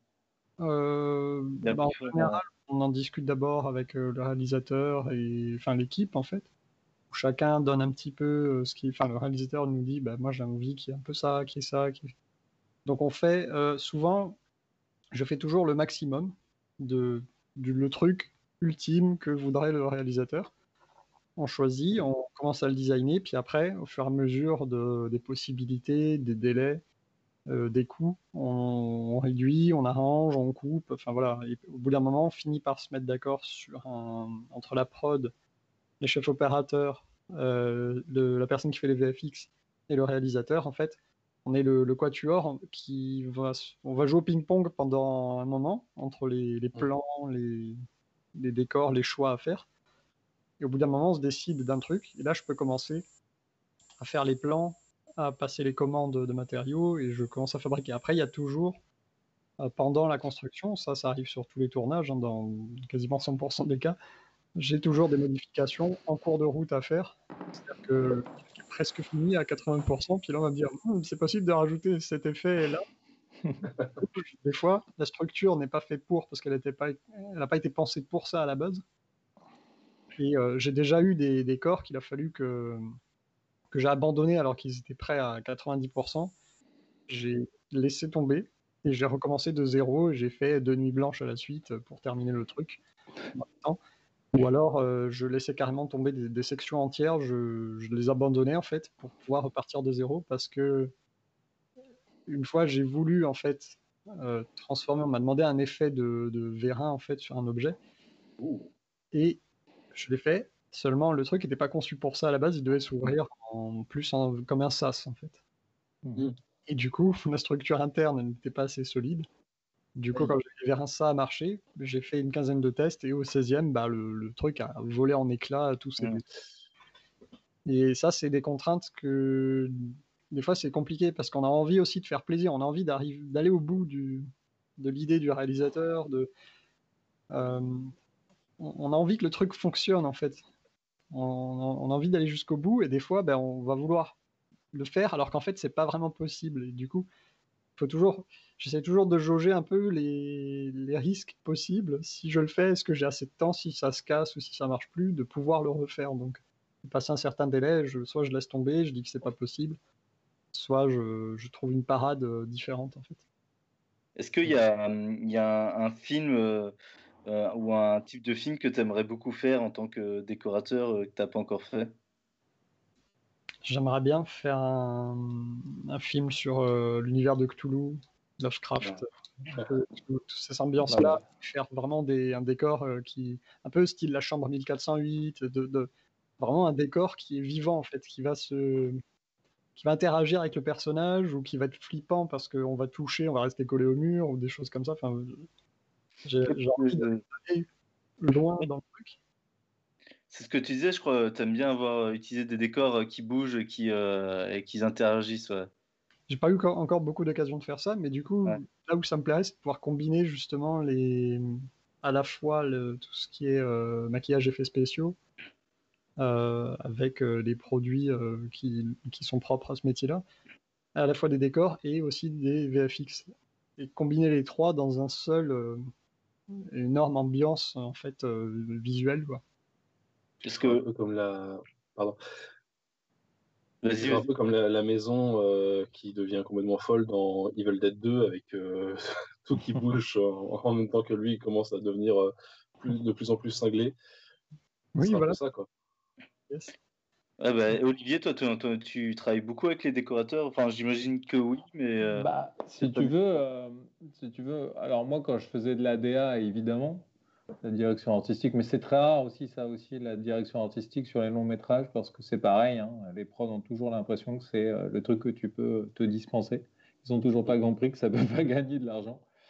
Euh, ça, oui, c'est sûr, parce que tu essayes de, de faire en sorte que tout le monde travaille dans le même sens et tout. Et puis souvent, le réalisateur ou la réalisatrice n'a pas vraiment le temps. Au bout d'un moment, bah, vu que tout va vite, il est euh, surtout, euh, ils sont surtout très concentrés sur le jeu avec les comédiens, tout ça. Mais c'est vrai que nous, en tant que maquilleurs effets spéciaux, là, en fait, ce terme de maquillage effets spéciaux, c'est un terme un peu pff, qui est pas vraiment très juste. On, est, on, on serait plus Ouais. des truquistes parce que tu vois, il nous arrive de. Quand on peut pas tricher quelqu'un, on triche l'objet. Quand on triche, euh, si on peut pas tricher l'objet, on triche un mobilier. Donc forcément, il faut travailler avec la déco, il faut travailler avec les costumes, il faut travailler avec les cascadeurs. Donc, euh, tout doit être pris en compte, quoi. Et nous, on adore faire ça. On adore travailler avec les différents départements parce que c'est là où on trouve les. Nous, on est toujours à la recherche du plus réaliste possible, du plus efficace possible dans les contraintes euh, euh, qu'on nous impose, les- de- le cadre, le jeu des comédiens, et souvent des comédiens qui ne sont pas des cascadeurs. Donc, euh, tu vois, quand on nous dit il va falloir éclater la tête de quelqu'un sur ce meuble et tout ça, notamment comme sur un film, je crois que c'était Sophie Marceau qui se prenait un lavabo dans le dos, et tu te rends compte que euh, bah, un lavabo de la taille qu'il nous montrait, bah, c'était un peu compliqué. Que derrière, il y avait du numérique pour euh, le, le, sais, au moment où il y a l'eau qui giclait, tout Ouais. ça, qu'on avait des barres à effacer, et que la déco nous fournisse un, lavabo euh, qui est raccord depuis le début, mais qui malheureusement est un truc mais complètement hyper lourd parce que c'est énorme et tout, et que le balancer même quelque chose qui fait un kilo sur le dos d'une personne, bah, euh, et qu'au final elle est en nuisette et donc on peut pas mettre des protects, tu vois. Donc il y a tous les corps de métier qui doivent rentrer en, compte pour qu'on trouve la solution. euh, parce qu'on nous dit pas tiens vas-y démerde-toi. Donc on travaille tous ensemble euh, et c'est là où ça devient intéressant. C'est là où on trouve les solutions, où tout le monde se met d'accord et, et on arrive à faire un lavabo qui pèse euh, 150 grammes, tu vois. Et parce C'est- que on a tous, euh, on a tous bossé ensemble et on a tous arrangé les, trouvé des solutions ensemble. Et ça c'est sûr, c'est cool. Ça, c'est ce qui est un truc qui me semble le plus, un des plus intéressants et les plus euh, fous de ce métier, c'est que euh, euh, bah, on- à chaque fois vous partez de rien, c'est-à-dire que euh, on va vous dire euh, tiens, crée un dinosaure, ou là il y a, il y a un il y a un tigre éventré. euh, et là, bah, en gros, ça veut dire que là, on vous jette un truc, euh, on vous Mhm. vous met une espèce de défi à chaque fois et on vous dit bon ben voilà faut faire ça et donc euh, là faut partir de rien faut être dans la débrouille dans l'invention et, euh, et évidemment avec toute il y a un côté MacGyver qui est assez bah, fascinant en fait d'un point de vue enfin pour moi qui qui travaille pas dans le cinéma je trouve que c'est assez fascinant euh, Bah, euh, trouver des solutions, trouver des solutions, c'est ce qui nous plaît le plus, ouais, c'est sûr. Et puis nous, on a toujours l'impression de faire des prototypes, parce que c'est toujours, même si c'est un, un ventre de femme enceinte, ça sera toujours différent, parce que c'est un ventre de femme enceinte sur une personne différente. Bon, je t'avoue, faire des ventres de femme enceinte, ça commence à me faire chier, mais euh, mais quand même quoi. Il y a toujours un petit défi supplémentaire, il y a toujours. Mais bon, c'est voilà. moins ennuyeux s'il y a le bébé qui doit sortir euh. Exactement. Est-ce qu'il y a eu des animatroniques en France? Je me suis un peu renseigné. J'arrive pas à voir. Est-ce qu'on a, on a eu ça, nous, ou pas du tout? C'est vraiment un truc. Bah, bien sûr, nous, on en, a, on en fait régulièrement. T'as pu faire quoi, l'animatronique On a fait un, des faux bébés, on a fait des pingouins, on a fait, on a fait quoi, je sais plus. là, on a fait un bébé loup-garou. On a fait. Oh. Ah, pour les bonnes manières. Ouais. Qui est vraiment très, très, cool. Hein. Ouais, ouais, c'était rigolo, mais on trouve, mais c'est rigolo parce que la façon de filmer, il montre les faits parce que c'était, tu sais, tout ce film est construit sur le, le décor, le côté décor qu'on assume, qu'on montre, etc., pour jouer le côté factice, etc. Et il y a une scène où le faux bébé était une femme et, et le fait de montrer les faits, ça, ça, renvoie à quelque chose d'un peu absurde et un peu désagréable, ce qui fait que c'est vraiment la sensation qu'on aurait en voyant un bébé loup-garou, t'étais une nana. Et il y a plein de gens qui comprennent pas ce truc-là d'assumer, de, en fait, c'est le cinéma qui est dans le cinéma et il y a des gens qui sont un peu perdus parfois, qui disent mais, oh, on voit que c'est mal fait. Mais oui, mais justement, il y a Et nous, on est dans l'équipe, il y a des gens qui étaient un peu frustrés parce qu'ils disaient ouais, mais ça se voit alors qu'on s'est fait chier à faire un truc nickel et tout ça à l'image, ça marche encore mieux. Et c'est rigolo parce que quand tu fabriques un animatronique, après, euh, tu le donnes et c'est aux gens de, de, le filmer, quoi, tu vois. Alors du coup, tu as des gens qui font de la robotique dans l'équipe dans Ouais, ouais, on a un gars, qui, un gars qui s'appelle Nicolas Erlin, dont c'est le métier, dont c'est euh, la spécialité. Tu vois, par exemple, dans un film qui s'appelle Pyramide, euh, encore une fois, tous les films dont on parle, euh, moi, libre à vous d'aimer ou pas. Hein. Moi, je suis pas là pour... Mm. moi, j'aime tous les films que je fais parce que j'ai beaucoup d'affection pour les réalisateurs avec qui, les réalisatrices avec qui je travaille, même les trucs les plus pourris. mais, mais si tu veux, dans Pyramide, on, je me rappelle, on avait, on avait fabriqué un, un robot euh, chercheur. Enfin, Nico avait fabriqué ça. Euh, tu vois, ça n'existait pas. Donc, il a ah. fabriqué un robot avec, euh, qui, et qui a fini par filmer même des scènes du film parce qu'on avait des caméras qui filmaient vraiment et, on ah, voulait que ça ressemble à la fois à Wally et à Johnny 5, chez Short Circuit, etc. Donc, évidemment, on se fait nos petits kiffs, nos petits délires. Et, et, voilà, donc tu vois, il fabriquait ça. Après, il y a plein de choses hein, qui sont en animatronique, mais on ne voit pas. Tu vois, dans le dernier, prochain film de Verhoeven, il y a un oiseau euh, qui, est, qui devait battre des ailes, et ben voilà, on l'a fait en animatronique. Il faut juste savoir les filmer, il faut le savoir les filmer, et, et, voilà, ça existe. Après, c'est rigolo parce que, en fait, tu n'as pas la liberté que pourrait avoir le numérique, c'est-à-dire que quand ça bouge comme ça, bah, ça bouge comme ça. Ouais. Qu'en numérique, ils ont les prods et, et même certains réels, ils ont l'impression que bah, ils auront le choix jusqu'au bout, tu vois. Ouais. mais d'accord, mais il faut qu'ils se mettent d'accord avec le numérique pour choisir les axes, etc. Tu peux pas tout faire. Quoi. Et le fait de fabriquer du, de l'animatronique, maintenant, c'est comme s'il figeait un mouvement, il figeait une expression. Et, et c'est pour ça que des fois, on, on a du mal à, à faire accepter. Et euh, mais c'est rigolo. Mais Thomas, au, au, au début de, du numérique, c'était euh, du coup, euh, c'était extrêmement euh, c'était un peu comme l'animatronique, c'était un peu figé au début. J'imagine que ça a dû mettre, ça a dû mettre des dizaines d'années avant de qu'on fasse des choses un peu convaincantes. Euh, bah, le premier truc euh, qui me vient en tête euh, en termes de personnages que, que tu saurais pas que ça vient d'un ordinateur, c'est forcément toujours le chevalier du vitrail dans ouais. les aventuriers du. C'est quoi déjà? Euh, le, les aventures du jeune Sherlock Holmes. Sherlock Holmes. Ouais, ouais. Secret de la, secret de la pyramide. Le secret de la pyramide, voilà, c'est ça. Ouais. Euh, et qui est arrivé 12 ans après le premier euh, traitement numérique de l'image, qui était juste une simple pixelisation de l'image dans Westworld en 73. Mm -hmm. Et ouais, c'est Pixar qui l'a fait. Ça s'appelait pas encore Pixar, mais euh, voilà, ils l'ont fait juste avant de se faire euh, revendre par Lucas à Steve Jobs. Et euh, ouais, euh, enfin, les, conditions dans lesquelles ce truc a été réalisé, c'est complètement cinglé. Et d'ailleurs, pour le coup, c'est l'un des premiers euh, trucages euh, euh, avec comment ça s'appelle? Comment on peut dire ça? C'est un des premiers matte painting numériques. En fait, parce mm -hmm. il y avait un problème sur la, la façon dont la, le plan avait été fait entre les deux raccords. Et donc, ils ont été obligés de scanner les deux et de faire correspondre ça à peu près pour que entre les deux plans, ben, ça corresponde bien comme il fallait.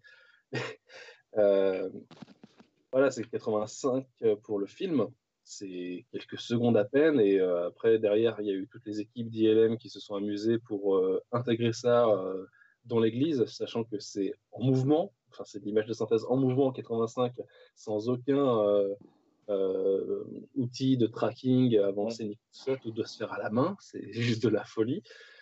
Et après, il faut découper, euh, parce qu'en plus de ça, le, le chevalier en question se balade entre des chaises, donc il faut découper Mm, mm. toutes les chaises qui sont au premier plan, tous les trucs et autres. Et, et aussi, il faut avoir un bon acteur qui, à qui tu vas dire, bah, devant toi, il n'y a rien et on va le rajouter. Quoi. Fort heureusement, le, je sais pas comment s'appelle le- le- l'acteur euh, qui jouait le prêtre un peu âgé, mais il le fait super bien. Quoi.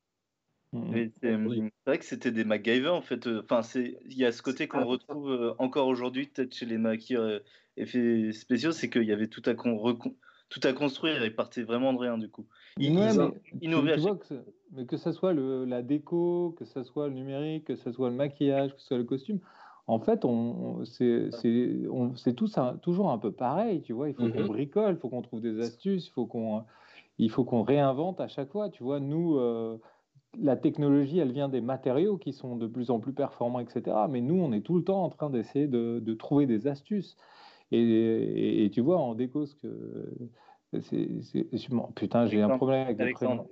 Alexandre, ce que disait Alexandre, bah, c'est qu'il réinvente à chaque fois, tu vois. Et pourtant, c'est des trucs qu'on connaît depuis la nuit des temps. C'est du bois, c'est du métal, c'est. euh, et euh, tu vois, et, euh, on- et t'as raison qu'il y a un côté MacGyver, mais, euh, mais, euh, mais je trouve que tu vois, ce qui est rigolo, c'est qu'on se rend pas compte qu'en numérique, c'est pareil. Quand tu dis il faut Ouais. découper toutes les chaises, faut que, bah ouais, bah, Ouais. un logiciel. Les gens ont l'impression que tu appuies sur des boutons et pouf, pouf, pouf, ça y est, c'est réglé. C'est toujours la même non. perception.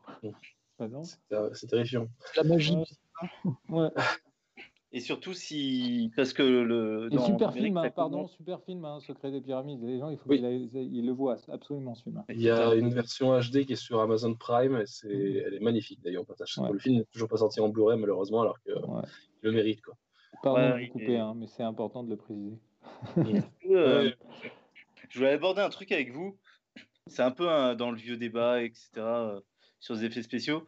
Moi, il y a un truc qui m'énerve, on va dire. euh, C'est marrant que tu parles de vieux débats, hein, c'est pas si vieux comme euh, pratique. Non, mais il y a- disons qu'il y a un truc qui, qui me fatigue un peu. euh, c'est c'est- souvent, les gens ils vont dire que les effets spéciaux, ils ont vieilli, que ça fait vieillot. Et oui, c'est le cas. Et même pour moi, j'ai l'impression que un... souvent, c'est un manque d'imagination de de pas apprécier un film juste parce que euh, bah tiens bah l'effet il date des années 80 Euh, Mhm. oui normal en fait et euh, voilà je voulais votre ressenti là-dessus Euh, vous euh, quel, quel est votre rapport à, à, ça- à ce genre de réflexion? Est-ce qu'on vous a déjà dit tiens ça fait vieillot bah oui, bah oui, mais après il faut voir qui le dit. Non, parce que j'ai l'impression que c'est une peur. Est-ce que c'est une peur chez certains réalisateurs de. Non, Voilà, parce que tu, moi je pense que tu te poses pas la question. hein. Tu le fais, tu le fais en l'état, tu le fais. euh, Et puis tu sais, il y a des modes aussi. hein. Il y a des looks. Nous, je parle en maquillage, hein, tu vois. Il y a des looks, il y a des techniques, il y a des façons de sculpter. Il y a. Mais moi, moi, je fais partie de ceux qui trouvent ça beau, qui trouvent ça chouette. Tu vois, j'ai vu euh, dernièrement un film qui s'appelle euh, Killer Clown. Tu sais, c'est les, les Mmh. clowns tueurs Ah, venus d'ailleurs, etc. Space. Ouais. Et puis tu vois, c'est une série B, une pure série B avec des comédiens qui jouent mal. Même en français, tu le mets en français ou en anglais, c'est pareil, ça joue mal. C'est mal, euh, c'est euh, les doublages sont pourris. euh, Mais, mais, mais par contre, c'est hyper chouette, quoi. Il y a un côté hyper séduisant là-dedans, le côté Muppet et tout. Et, et, et moi, et moi, je trouve, je trouve que justement, c'est ça qui est beau quand tu regardes un film en noir et bleu. Ce qui est beau, c'est de voir comment il, parle, que la diction, le jeu, le, le surjeu et tout ça. Tu prends, mais quand tu regardes Franjul, euh, c'est pareil, tu vois. il y a- il y a des- ouais, les yeux sans visage, tout ça. Mais enfin, moi, je fais partie de ces gens qui trouvent ça beau et qui, euh, qui est pris, je suis pris dans l'histoire, etc. Après, les gens qui vont dire, oh, ça fait vieilli, machin. Mais euh, pardon, mais euh, c'est quoi? C'est des, des jeunes, c'est des, euh, des gens qui s'en foutent en fait. hein. Ils pourraient regarder autre chose que ce serait pareil. Mhm. Après, je Tu pense vois, attention, je suis pas en train de dénigrer le grand public, hein, pas du tout. Mais euh, c'est juste que si l'histoire est bonne, l'histoire est bonne. Je pense vois. voilà, c'est l'histoire en premier. un autre point de vue, quand on travaille dans ces métiers-là, on, on sait la difficulté qu'il y a eu derrière, du coup, et En plus. on accepte un peu mieux le, le truc, je pense. Non, mais tu as raison. Mais après, moi, quand je vois des vieux films, moi, limite, je trouve ça encore plus séduisant parce que, parce que ça raconte, ça va un peu plus loin. Tu vois, quand je vois euh, The Thing et que les gens disent Oh, les effets, ils, sont, ils, font, ils font caoutchouc, ils font sculpté, ils font rigide. Mais ouais, mais ça contribue au- à, la, au- à la beauté du truc, quoi. Ça, euh, Puis maintenant, on est tellement dans. Moi, moi, ça me saoule un peu parce que je trouve que le cinéma est devenu performance. Tu vois ce que je veux dire?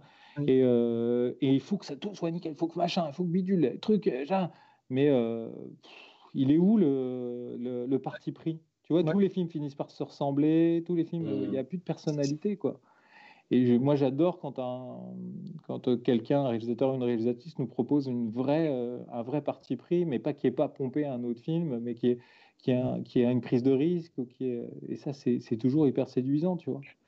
Et On a quelqu'un qui est- dit euh, quand même l'effet vieilli est là, l'exorciste ne fait plus peur. Bah, je bah pas- écoute, enfin, euh, l'exorciste ne te, ne te fait plus peur. Ouais. Tu Oui. vois, parce que moi, je connais des gens qui sont terrorisés. Mais, Surtout euh, si on regarde gamin, parce qu'on a encore cet œil, Mhm. euh, les gamins. euh, genre, quand j'étais petit, j'adorais l'aventure des Ewoks, qui est un film un peu Ah, des oui. effets spéciaux. Vraiment, il est, il est pas très Mhm. bien fait. Mais quand on est petit, en fait, on est tellement pris facilement dans la magie. Ouais, et puis, et puis c'est dur hein, pour un réalisateur, euh, pour le coup, Friedkin, tu vois, qui est un putain de, de réal, dire que l'exorciste fait plus peur, ça veut dire que quoi? Que ça se résume au maquillage? Tu vois, euh, moi je sais pas, moi je trouve que Ça, l'ambiance et tout. euh, J'avais pu tester euh, quand je faisais ma, ma reconversion. Il y avait des gens plus jeunes que moi ah, je vous entends plus. et on avait testé, on a regardé Alien en fait le premier. Il y en a plein qui ne l'avaient Ah, pas. Moi, Ouais. je, hum. je savais à quoi m'attendre forcément, mais du coup, mais plus plus ils étaient jeunes, plus ils flippaient en fait en le regardant parce que c'est un film d'ambiance aussi qui est assez Mhm. lourd. Mhm. Et du coup, il y, en a qui étaient pas bien, qui étaient et pourtant ils avaient Mhm. regardé euh, La colline à des, à des yeux ou ce genre de Mhm. avant. Devant Alien, ils étaient mal, ils sentaient un malaise quoi. Mhm. Et euh, Alien, comme le dent, les dents de la mer, tu vois, il y a des gens qui disent Oh, le requin, il est tout pourrave. Mais putain, rien que la scène du requin. début où tu vois rien, tu, tu Ouais. dans ton froc. Moi, je sais qu'il y a plein de gens comme moi qui ont été traumatisés qui peuvent plus se baigner, quoi. Ouais, bah, Mhm. pareil, moi, je- je- j'ai été choqué de ça et c'est vrai que quand je le regarde encore euh, récemment, Les Dents de la Mer, c'est vrai qu'il y a des moments où je suis un peu stressé quand même quoi. Mais Et tu regardes Mégalodon avec. Statham, euh, moi, je ne suis pas une seconde, quoi. mais le défi même des dents de la mer du requin, parce qu'il faut qu'il aille dans l'eau. Enfin, Ouais. j'imagine que même pour toi, Olivier, on vous demande de faire ça. Ouais, Euh, je sais ouais. pas si ça fait des trucs similaires. C'est déjà un gros bordel, même aujourd'hui. Mais, mais regarde le making-of C'est des Dents de la Mer, tu vas te marrer. Fort, Ils- ils- puissant. toutes les 10 secondes, ils disent le requin ne fonctionne plus, le requin ne fonctionne plus. Et donc, c'est pour ça qu'à chaque fois, il a dû jouer avec un requin qui fonctionnait pas.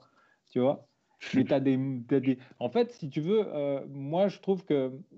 euh, Tu vois, je suis pas du, je, je, je suis pas du tout. euh, je veux pas critiquer la remarque du gars de l'exorciste ou de la nana parce que parce que je trouve que c'est intéressant justement de dire ça. Parce que au final, euh, souvent, on a l'impression, il y a plein de gens qui nous qui pensent que si un effet est réussi, le film va être réussi. Mais Mhm. un effet, ça fait pas un film. hein. Un effet, ça fait pas un film. Si le film est bon, le film est bon, point barre. Et puis, euh, euh, tu vois, j'ai vu des effets, mais pourris, mais que personne n'a vu, tu vois. Mais le film était mortel, donc j'y ai cru, quoi, tu vois. Et, et je trouve que c'est dur pour un réal, surtout quelqu'un comme Friedkin, tu vois. putain, merde, quoi. Le mec, euh, y a, tout ce qui n'est pas effets spéciaux est mortel. Et puis on parle de Dick Smith, quoi. Putain, c'est- le mec, c'est comme si tu Mmh. regardais un film d'archives, quoi. Le mec, il a tout inventé, quoi. Dick Smith, il a tout inventé. C'est qui votre, euh, c'est qui ton dieu niveau euh, ah non, non, moi j'ai pas de dieu parce que je suis pas, je suis pas fan. Moi, je suis pas un fan, euh, tu vois. Moi, celui que le plus. mais, mais, je trouve que si tu veux, ils sont tellement différents. C'est comme si tu disais, je sais pas, qu'est-ce que tu préfères, Hendrix, Ouais. Johnny Hallyday. C'est différent. C'est juste différent, quoi. Tu vois. Et tu peux pas. euh, tu vois, il y a des. euh, ils ont des techniques différentes, ils ont des écritures différentes, ils ont des, euh, des façons de faire différentes. Donc, euh, donc moi, j'arrive pas. Moi, moi, je trouve que tout ça se complète, en fait, tu vois. Ouais.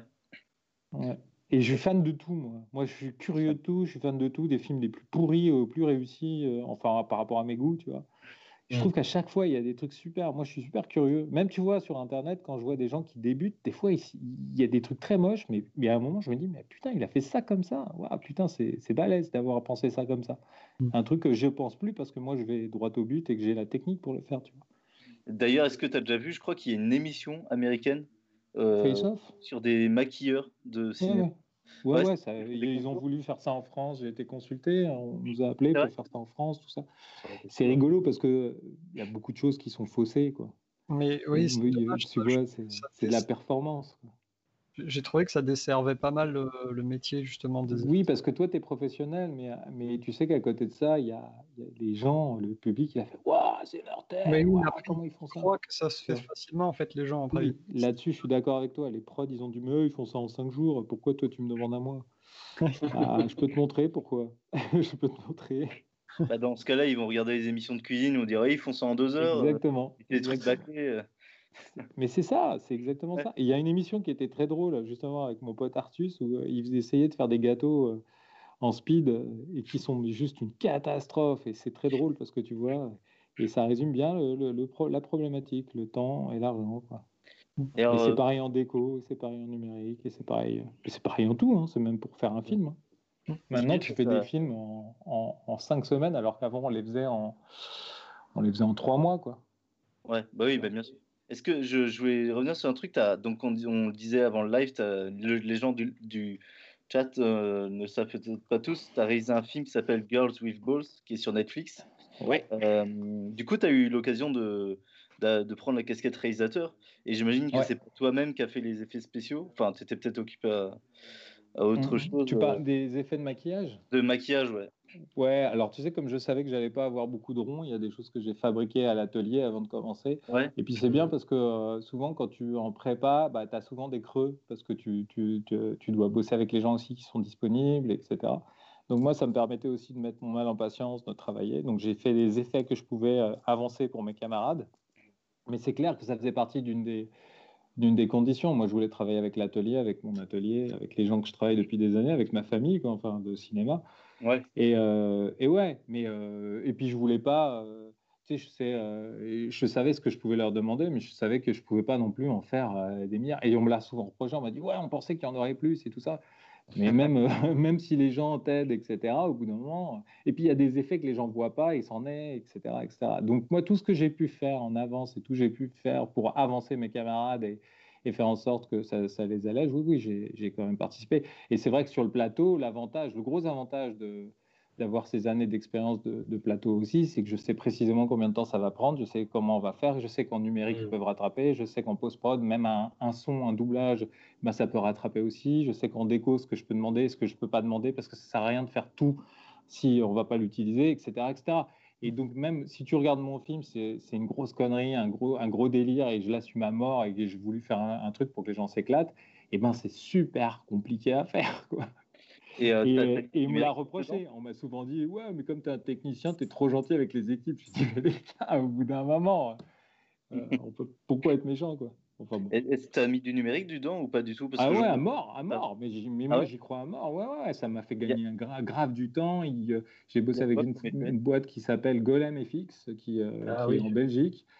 Et ils m'ont fait des trucs, ils se sont éclatés parce qu'ils n'avaient pas l'occasion. Et quand je leur disais, ouais, moi, le Flash 200, je veux que ça soit excessif, je veux pas que ça soit réaliste parce que c'est une BD, ils m'ont dit, mais t'es sûr? Et quand je revenais, ils avaient fait pire que ce que j'avais demandé. Donc j'étais là, j'ai dit, bon, bah, ok, bon, Ah regarde, ça, ça vous fait marrer? Ouais, bah, on regarde alors. Hein Enfin, souvent, pas, le pas tout le temps. Pas tout le temps dans, dans mon film, mais, euh, mais, mais bien sûr qu'il y a des moments où, ouais, bien sûr.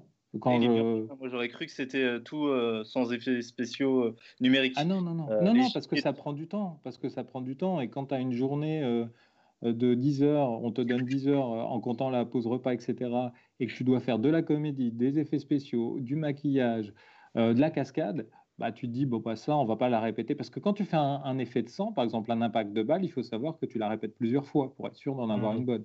En général, c'est deux, trois fois. Donc, je sais le temps que ça prend à recharger. Et donc, j'ai choisi précisément les moments que je voulais pas faire. Et je savais qu'en numérique, ça passerait. Et, et même si ça passait pas, ça contribuait. Et je, je le faisais de façon excessive, tu vois. Et, euh, et tu vois, c'est rigolo parce que j'ai eu ces critiques-là, en me dire ouais, c'est pas réaliste. Mais euh, qu'est-ce qui est réaliste dans mon film? Tu parles de volleyeuses qui se font courser par des chasseurs dans la forêt. Tu as un narrateur dès le début qui dit mec, coupe ton portable, t'es au cinéma. Qu'est-ce qui est réaliste Oh, dans mon oui. putain de film? Tu vois? Ouais, il y a Denis Lavant en plus. En... Ouais, ouais, ouais. Et Ouais. Denis, il est venu parce que c'était un gros délire et que ça le faisait marrer d'être dans un gros délire, tu vois. Et c'est marrant parce que les plus gros reproches qu'on m'a fait, c'était ça. C'est que c'était n'importe quoi. J'ai dit, bah ouais, bah, j'ai eu envie de faire un film de n'importe quoi. Et tu aimerais bien faire un film de SF un jour? Ah bah carrément, mais non, mais tu... tu, tu- Ça hein. C'est les seuls films qui me font rêver, moi. Tu vois, les films qui, euh, qui sont des films. Moi, j'adore le cinéma pour le cinéma. Donc, dès que si je vais au cinéma pour revoir ce que je vois dans la vie de tous les jours, ou qu'on me raconte les trucs que je vois passer euh, en téléfilm ou dans les infos, mais c'est quoi l'intérêt? C'est quoi l'intérêt? Quand j'entends les gens critiquer Avatar, je dis mais tu veux quoi de plus? Tu veux quoi de mhm. plus? Mhm. Tu vois, l'histoire, elle est. Ouais, l'histoire, elle est trop simple. Mais ouais, mais tu kiffes, mon pote. Tu kiffes, tu vas au cinéma, tu vas voir un truc Fury Road. Mais tu kiffes. Qu'est-ce que tu vas aller au cinéma voir euh, machin qui a pas assez de thunes pour payer à bouffer à son gamin? Ah, moi je peux pas. Moi ça me fait flipper, ça me fait, ça me fait trop de peine, quoi, tu vois. Je préfère. Euh, des infos. Hein. et il y en a des biens. Hein. putain, moi quand que... je Host, c'est pas un film de monstre. C'est un film sur la famille. C'est mais putain, c'est du du cinage quoi. Et je, et je, et je, suis caricatural exprès parce que il y a des films, il y a des chefs-d'œuvre absolus qui racontent des problèmes. Mais, mais putain, ça reste du cinage quoi, tu vois. Et de la SF, mais non, mais le kiff, quoi. T'imagines, toi? Un film d'extraterrestre, un film de monstre. D'ailleurs, enfin bon, je dis rien. Olivier, tu as quelqu'un qui te demande euh, que deviennent les prothèses, et d'ailleurs, pareil pour Alexandre, que deviennent les prothèses et les décors de... une fois le tournage fini? Stocké Alexandre, je parle, je parle beaucoup, Alexandre, vas-y. Bah, euh, alors moi perso, j'essaie toujours de, de minimiser l'impact euh, de comment dire? Écologique? écologique parce mm. que c'est un métier où, malgré que. Enfin, c'est un peu compliqué d'être écologique. Euh, Écolo, quoi. Euh, parce que bah, il y a forcément de la perte, euh, il y a des choses, bah, je vais les fabriquer. Par exemple, j'avais fabriqué un chaudron de sorcière, le truc est énorme, il fait un mètre de rayon. Enfin, de. Oh, beau chaudron. Diamètre, pardon. Tu mets toute une maternelle là-dedans. Et je, je... Pour le moment, il, a il est dans mon atelier, il me sert de poubelle en fait. Ah. Voilà, parce que je j'ai pas envie de le jeter parce qu'il est colossal, enfin, il, est, il est bien, mais du coup, bah, pour le moment, personne n'en a besoin. Je me dis peut-être à Halloween, je pourrais le louer. Alors sinon, bah, mmh. il aurait été jeté. Et je peux le garder parce que j'ai un peu de place. Mais si j'ai peu de place à un moment donné, je vais devoir euh, le sacrifier euh, et mettre ouais. un de sorcière à la poubelle. Euh, bon, il... c'est un exemple. Après, souvent, là, j'ai des feuilles de décor, du coup, donc je les réutilise. Je les loue on fabrique le décor avec. Après, on démonte. Euh, ça, après, c'est mon problème. Je les nettoie, je les nettoie pas. Enfin voilà, je les remets dans, dans l'état que je veux. Et puis, si on me redemande, tiens, j'ai besoin de faire un commissariat, puis le lendemain, il faut que ça soit euh, un couloir de vaisseau spatial, ben, je peux me permettre de, switcher des éléments d'un truc à l'autre. Je peux recouper. Euh, hmm. C'est un peu plus facile, je pense, que pour Olivier, c'est que moi, je peux redémonter des choses des fois pour les recouper et les réassembler différemment. Et on ne sait pas du tout qu'un décor a servi euh, à un autre. Ouais, tu peux vraiment remodeler, reprendre les trucs. Euh. Mm. Après, c'est peut pareil avec le latex. Je sais pas si Olivier va. Bah, en fait, on utilise, ouais, on n'utilise plus, quasiment plus de latex. En fait, maintenant, c'est du silicone.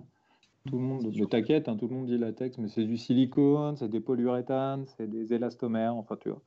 Et euh, l'idée, c'est qu'il faut savoir qu'une prothèse, c'est une fois. Quand tu poses mm. une prothèse sur la tronche de quelqu'un, un grossissement, un vieillissement, une cicatrice, etc., bah, tu ne peux pas la réutiliser parce que si nous, il faut que nos bords soient ultra fins. C'est encore plus fin que du papier à cigarette. Et donc, forcément, dès que tu décolles, bah, tes bords, ils sont plus fins parce que euh, ça fripe et tout ça. Donc, ça veut dire qu'une prothèse, c'est une prothèse par jour. Donc, on essaye de faire super gaffe, évidemment, parce qu'en plus, à l'atelier, il y a énormément d'écolos, de, de végétariens, des gens très impliqués dans tout ça. Mais ça reste quand même un métier assez polluant dans le sens où euh, bah, on fait beaucoup de déchets.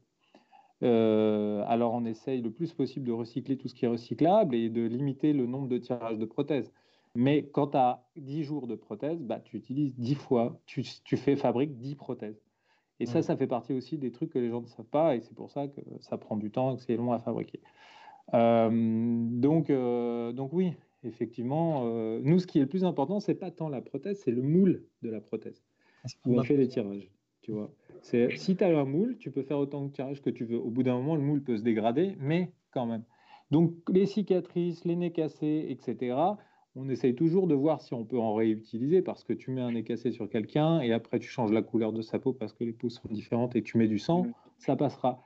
Mais tu as toujours les réalisateurs et les réalisatrices qui viennent te voir pour dire non mais moi je veux un truc spécial qui s'est jamais fait, qui s'est jamais vu et ils te refont sculpter et à la fin c'est exactement la même chose que tu as fait mille fois mais c'est pas grave parce qu'ils ont eu la sensation euh, tu vois je me rappelle d'un film euh, assez chouette qui s'appelle Rebelle euh, où j'ai fait des fausses bites et le mec disait je veux une bite particulière, précise, etc. Parce qu'il y a une scène comme ça avec une bite coupée. Et, euh, Oh. et j'ai resculpté l'énième bite que j'ai fait dix mille fois, etc. Mais le réal, il l'a fait à côté de moi et, et c'est cool parce que si tu veux, il s'est impliqué et tout ça. Mais et j'ai trouvé ça cool au final, tu vois. Mais, c'est euh, c'est sûr que bon, euh, j'aurais pu utiliser un truc que j'avais déjà. quoi. Et euh, bah, en, y, en y pensant, Thomas, euh, en parlant de récup, il me semble que dans le numérique, c'est pareil, il y a la récup, entre guillemets, de projets qui ont déjà été faits, non?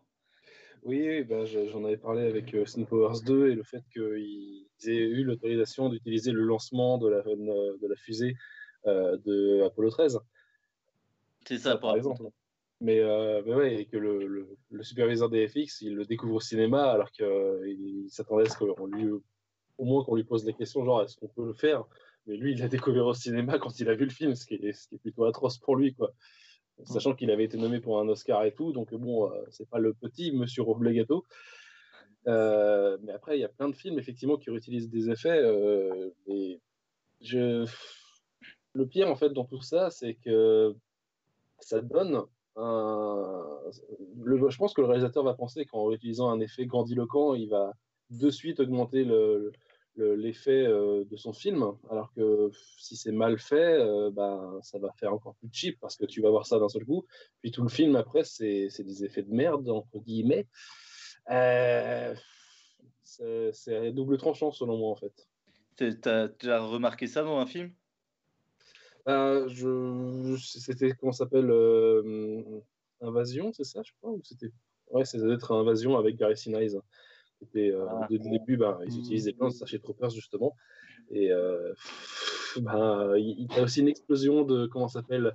Tu dois avoir trois frames de Armageddon avec les météorites qui tombent sur New York, euh, genre pour montrer l'invasion de la Terre par les extraterrestres. Euh, t'as quoi d'autre encore? T'as le décollage d'une navette de Gattaca à la fin de, de l'introduction du film.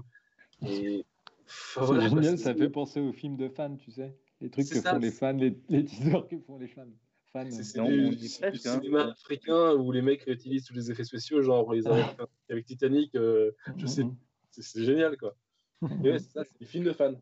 En fait, ils, euh, ils font comme euh, ils ont fait sur Canal Plus, là, euh, la classe Ah américaine. oui. Ouais, Ouais, carrément. c'est clair. Et Ah ouais. Après, si, c'est les... si tu es honnête avec les prods et les réalisateurs et que tu dis moi j'ai ça, je peux réutiliser ça, est-ce que ça vous plaît? Il- bah... Après, si, ça vient de l'atelier et que c'est fabriqué dans l'atelier et qu'on arrive à. Bah, si on est honnête avec ça, bon, pourquoi pas Pourquoi pas C'est comme Oui. l'exorciste avec la fameuse langue de, de Ouais. la, de la petite fille qui est réutilisée dans Scary Ouais, ouais. Movie 2 pour le délire. Ouais. ah, ouais, mais là pour le coup, c'est presque un hommage. Quoi. Dommage. Voilà, là c'est vu comme un hommage justement. Et je me demande si elle l'a réutilisé oui. dans le film qu'elle avait fait avec Leslie, Leslie Nielsen où elle reprend le rôle de, de, la petite fille exorcisée, mais maintenant grande quoi. bah, écoute, euh, au bout d'un moment, s'il l'avait, pourquoi pas l'utiliser? Je pense qu'il en fait. Dans le studio, c'est ça? Est-ce que, euh, bah, Olivier, toi, t'as- il y a un film de, dont tu es le plus fier ou est-ce que c'est trop dur comme question genre euh, niveau Pareil, question, c'est trop dur. comme C'est trop question. dur, t'as trop d'enfants. Bah, moi, je suis pas fier. Moi, j'adore travailler avec les réalisateurs et réalisatrices. Moi, ce Ouais. que j'adore, c'est rencontrer de nouvelles personnes qui t'emportent et qui te donnent envie de bosser avec eux. Moi, je suis fier quand le film touche son public et, et qu'on a réussi à faire des beaux trucs et que les gens se rendent pas compte que, que c'est des effets. Quand les gens disent mais vous avez fait quoi là-dedans? Et quand tu leur dis mais c'était des effets ça. Alors ça c'est la classe quoi. C'est la classe que tu dis, ce que qu'on disait tout à l'heure. Si c'est invisible, si ça se voit pas, c'est que c'est réussi. S'ils pensent que c'est numérique, déjà, presque des fois, c'est. Ouais, mais, euh, mais ça voudrait dire que le numérique c'est mieux là, si tu dis ça, enfoiré. Est-ce que j'ai vu que tu as travaillé sur un film en Inde qui s'appelle Zokomon, un truc de super. Ouais. C'est vrai? Ouais. Ouais, ouais c'est nous ouais, qui avons fait ça. ouais. D'accord, d'accord. C'est Ouais. comment euh, Est-ce que c'est très différent en Inde le travail sur. Bah, on a fait deux films en Inde. Et euh, en fait, euh, c'est comme en Chine. Euh, si t'as pas les moyens, tu as du monde. Ah, C'est-à-dire C'est-à-dire qu'en gros, euh, tu veux, euh, oui, on a besoin de faire ça. Mais t'inquiète, on va ramener 15 000 personnes euh, pour le faire. Mais il n'y a pas de matériel. Mais t'inquiète, on va trouver des solutions. Et euh, non, mais ça bosse, c'est, ils sont hyper efficaces. Moi, c'était, j'ai pas fait le plateau, c'était un, de mes associés. Mais euh, bon, après, nous, on, s'occupe de, la, de notre partie du maquillage, donc on est là pour ça. Mais, euh, mais, les- mais c'est des machines, quoi. Tu vois, c'est des machines, quoi. Ils euh, puis il y a une hiérarchie, il y a un truc. euh, c'est, euh, c'est tout le monde sait ce qu'il doit faire et ça roule et ça marche, machin. Ça veut pas dire que c'est bien, hein, ça veut pas dire que Mm. ça fonctionne mieux, mais c'est, c'est d'autres façons de travailler, quoi. Puis c'est rigolo parce que dans le cinéma, tu es toujours le, le moins bien d'un autre, tu vois. C'est-à-dire, Mm. un- je me rappelle une fois, on avait bossé en Bulgarie sur Hitman en 2007, je crois. Et, Ouais. euh, et c'était euh, les studios commençaient à ouvrir et puis tu vois, tu sentais que c'était euh, des gens qui apprenaient le métier. Et, et donc nous on arrivait et puis à un moment, tu vois, on était un peu genre, on s'est, il y a des moments où on était un peu prétentieux à dire bon, les pauvres ils savent pas trop bien faire. Et puis on se rendait compte que les Américains disaient la même chose de nous. Ouais. Tu vois? Donc au final, tu vois. euh, c'est, euh, c'est des façons de faire différentes, alors qu'au au final, tu te rends vite compte que bah, tout le monde sait faire, sauf qu'on a des techniques différentes. Il y a, il y a un truc euh, qui m'avait frappé en regardant un peu les maquilleurs français euh, actuels. Enfin, bref, j'ai dû en manquer, mais j'ai l'impression qu'il y a beaucoup de gens, de, de jeunes maquilleurs aujourd'hui, qui ont commencé sur, avec Youth Ball sur euh, des films comme Ah, Blood- Blood Rain. C'est vrai ou pas? J'ai remarqué qu'il y a beaucoup de gens, leur début de carrière, c'était sur des films un peu comme ça. Alors moi, je sais pas ce que tu dis comme beaucoup de gens, parce qu'il y a, il y, a des- il y a différentes générations. Ouais, ouais, Euh, dans mon souvenir, c'était euh, c'est Jacques-Olivier Molon qui a, qui a supervisé ce, ce- Non, c'est pas ça Ouais, qui a supervisé euh, je, je l'ai vu. Et après, je me rappelle pas de l'équipe complète qu'il y avait dessus. Euh, je sais qu'il y avait des, euh, pff, des jeunes maquilleurs qui, moi, si à mon avis ils entendent ça, ils vont se marrer parce que jeunes maquilleurs maintenant ils le sont peut-être un peu moins. Euh, mais il y en avait avant, tu vois, il y a eu d'autres projets avant. Euh, Jaco, il travaille depuis un petit moment. hein, et, et je me rappelle, c'était quand même avant, on était sur. nous, on avait fait Frontières, après, il y a eu à l'intérieur. Et sur l'intérieur, l'équipe de Jaco, il y avait déjà du monde, des, mondes, des personnes de Frontières. Moi, j'ai je lui ai filé la main aussi sur l'intérieur. Donc, il y avait déjà des maquilleurs qui. qui euh, enfin, je sais, je sais pas, en fait, c'est rigolo parce que je me rends compte, moi, euh, qu'il y a moins de gens qui arrivent qu'avant.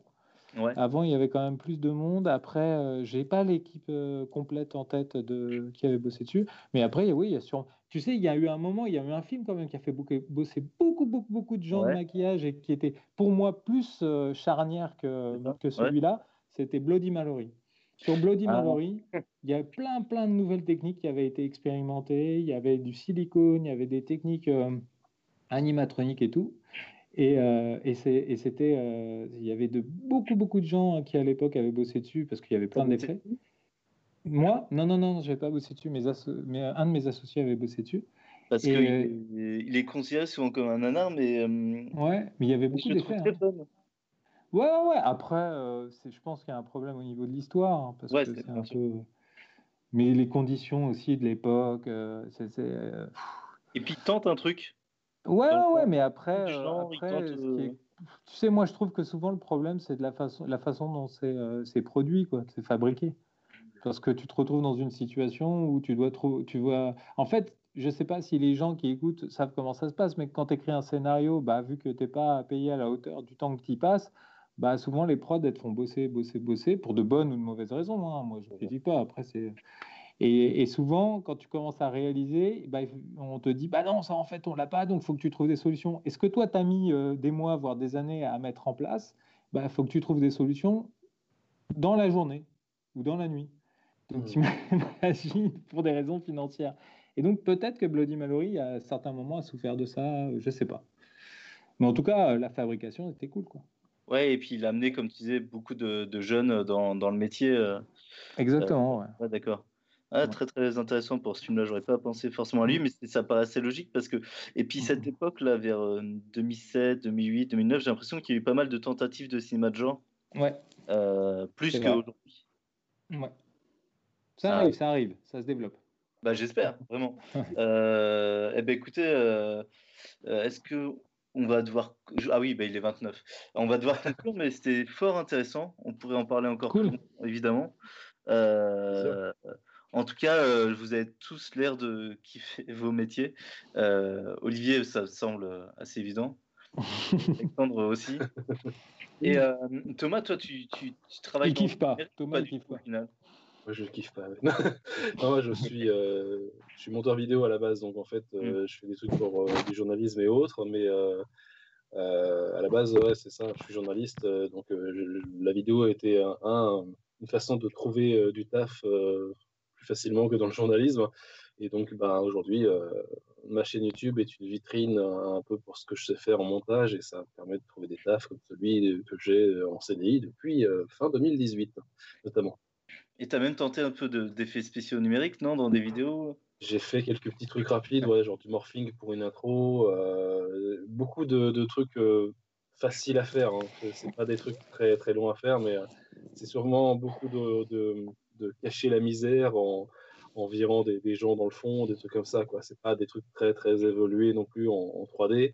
Ça, je laisse le faire à des amis infographistes qui sont bien plus doués que moi et, et notamment pour le, le projet de documentaire que j'ai qui se fera euh, quand euh, enfin le, le coronavirus sera, sera foutu en l'air et que je pourrai retourner aux- enfin, aller aux États-Unis pour le faire. Euh, Il y a deux infographistes qui, sont, qui vont être avec moi pour refaire des effets spéciaux des, des films que j'évoquerai. Donc The Last Starfighter, Labyrinthe et euh, 2010, la suite de 2001, l'Odyssée de l'espace. Et euh, parmi eux, euh, ouais, Labyrinthe, bah, la chouette, je vais parler de comment les effets ont été faits à l'époque en- entre 82 et 87 et la compagnie qui les a fait, Digital Productions Mhm. qui a révolutionné tout ça parce que sans eux, ben, personne n'aurait eu euh, les balls de foutre de l'image de synthèse dans un film à la place de maquette. Euh, Pour, euh, pour conclure, je, je vais rappeler euh, des choses à voir pour chacun d'entre vous. Alors, euh, Olivier, je dirais qu'il y a bientôt. Moi, il m'a pas mal teasé ce film-là.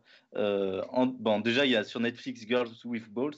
Ouais, c'est dur à dire. Très hein. sympa. Ouais, t'as vu ça Et moi, je suis Girls with balls. pour euh, comment devenir un super-héros, je crois. Où, euh, ce film-là a l'air vraiment cool. Euh, Mhm. bah, Alexandre, il y a la chaîne de Net- Nexus 6. J'imagine qu'il va bientôt poster sa prochaine vidéo. Euh, tu confirmes? Après, bah, bientôt, euh, c'est vague. Bah, bientôt, oui, ça sera là dans les mois qui, qui arrivent. Ouais. En tout cas, ils font tout pour. C'est cool. Et bah, Gorkab, toi, il y a toute ta chaîne également euh, YouTube euh, avec l'émission CGM. Et euh, super hâte de la prochaine. hein. C'est toujours passionnant. On Et le 31 mai, donc ouais, sur passionnant. Blade Runner quand Final pas autant de... Pardon? Ça sera, euh, le prochain sortira le 31 mai sur Blade Runner, Blade Runner Final Cut et les quelques effets que j'ai évoqués tout à l'heure. Ouais, d'accord. Bah, en tout Parfait. cas, c'est toujours passionnant, euh, alors que c'est très, très, très, très technique.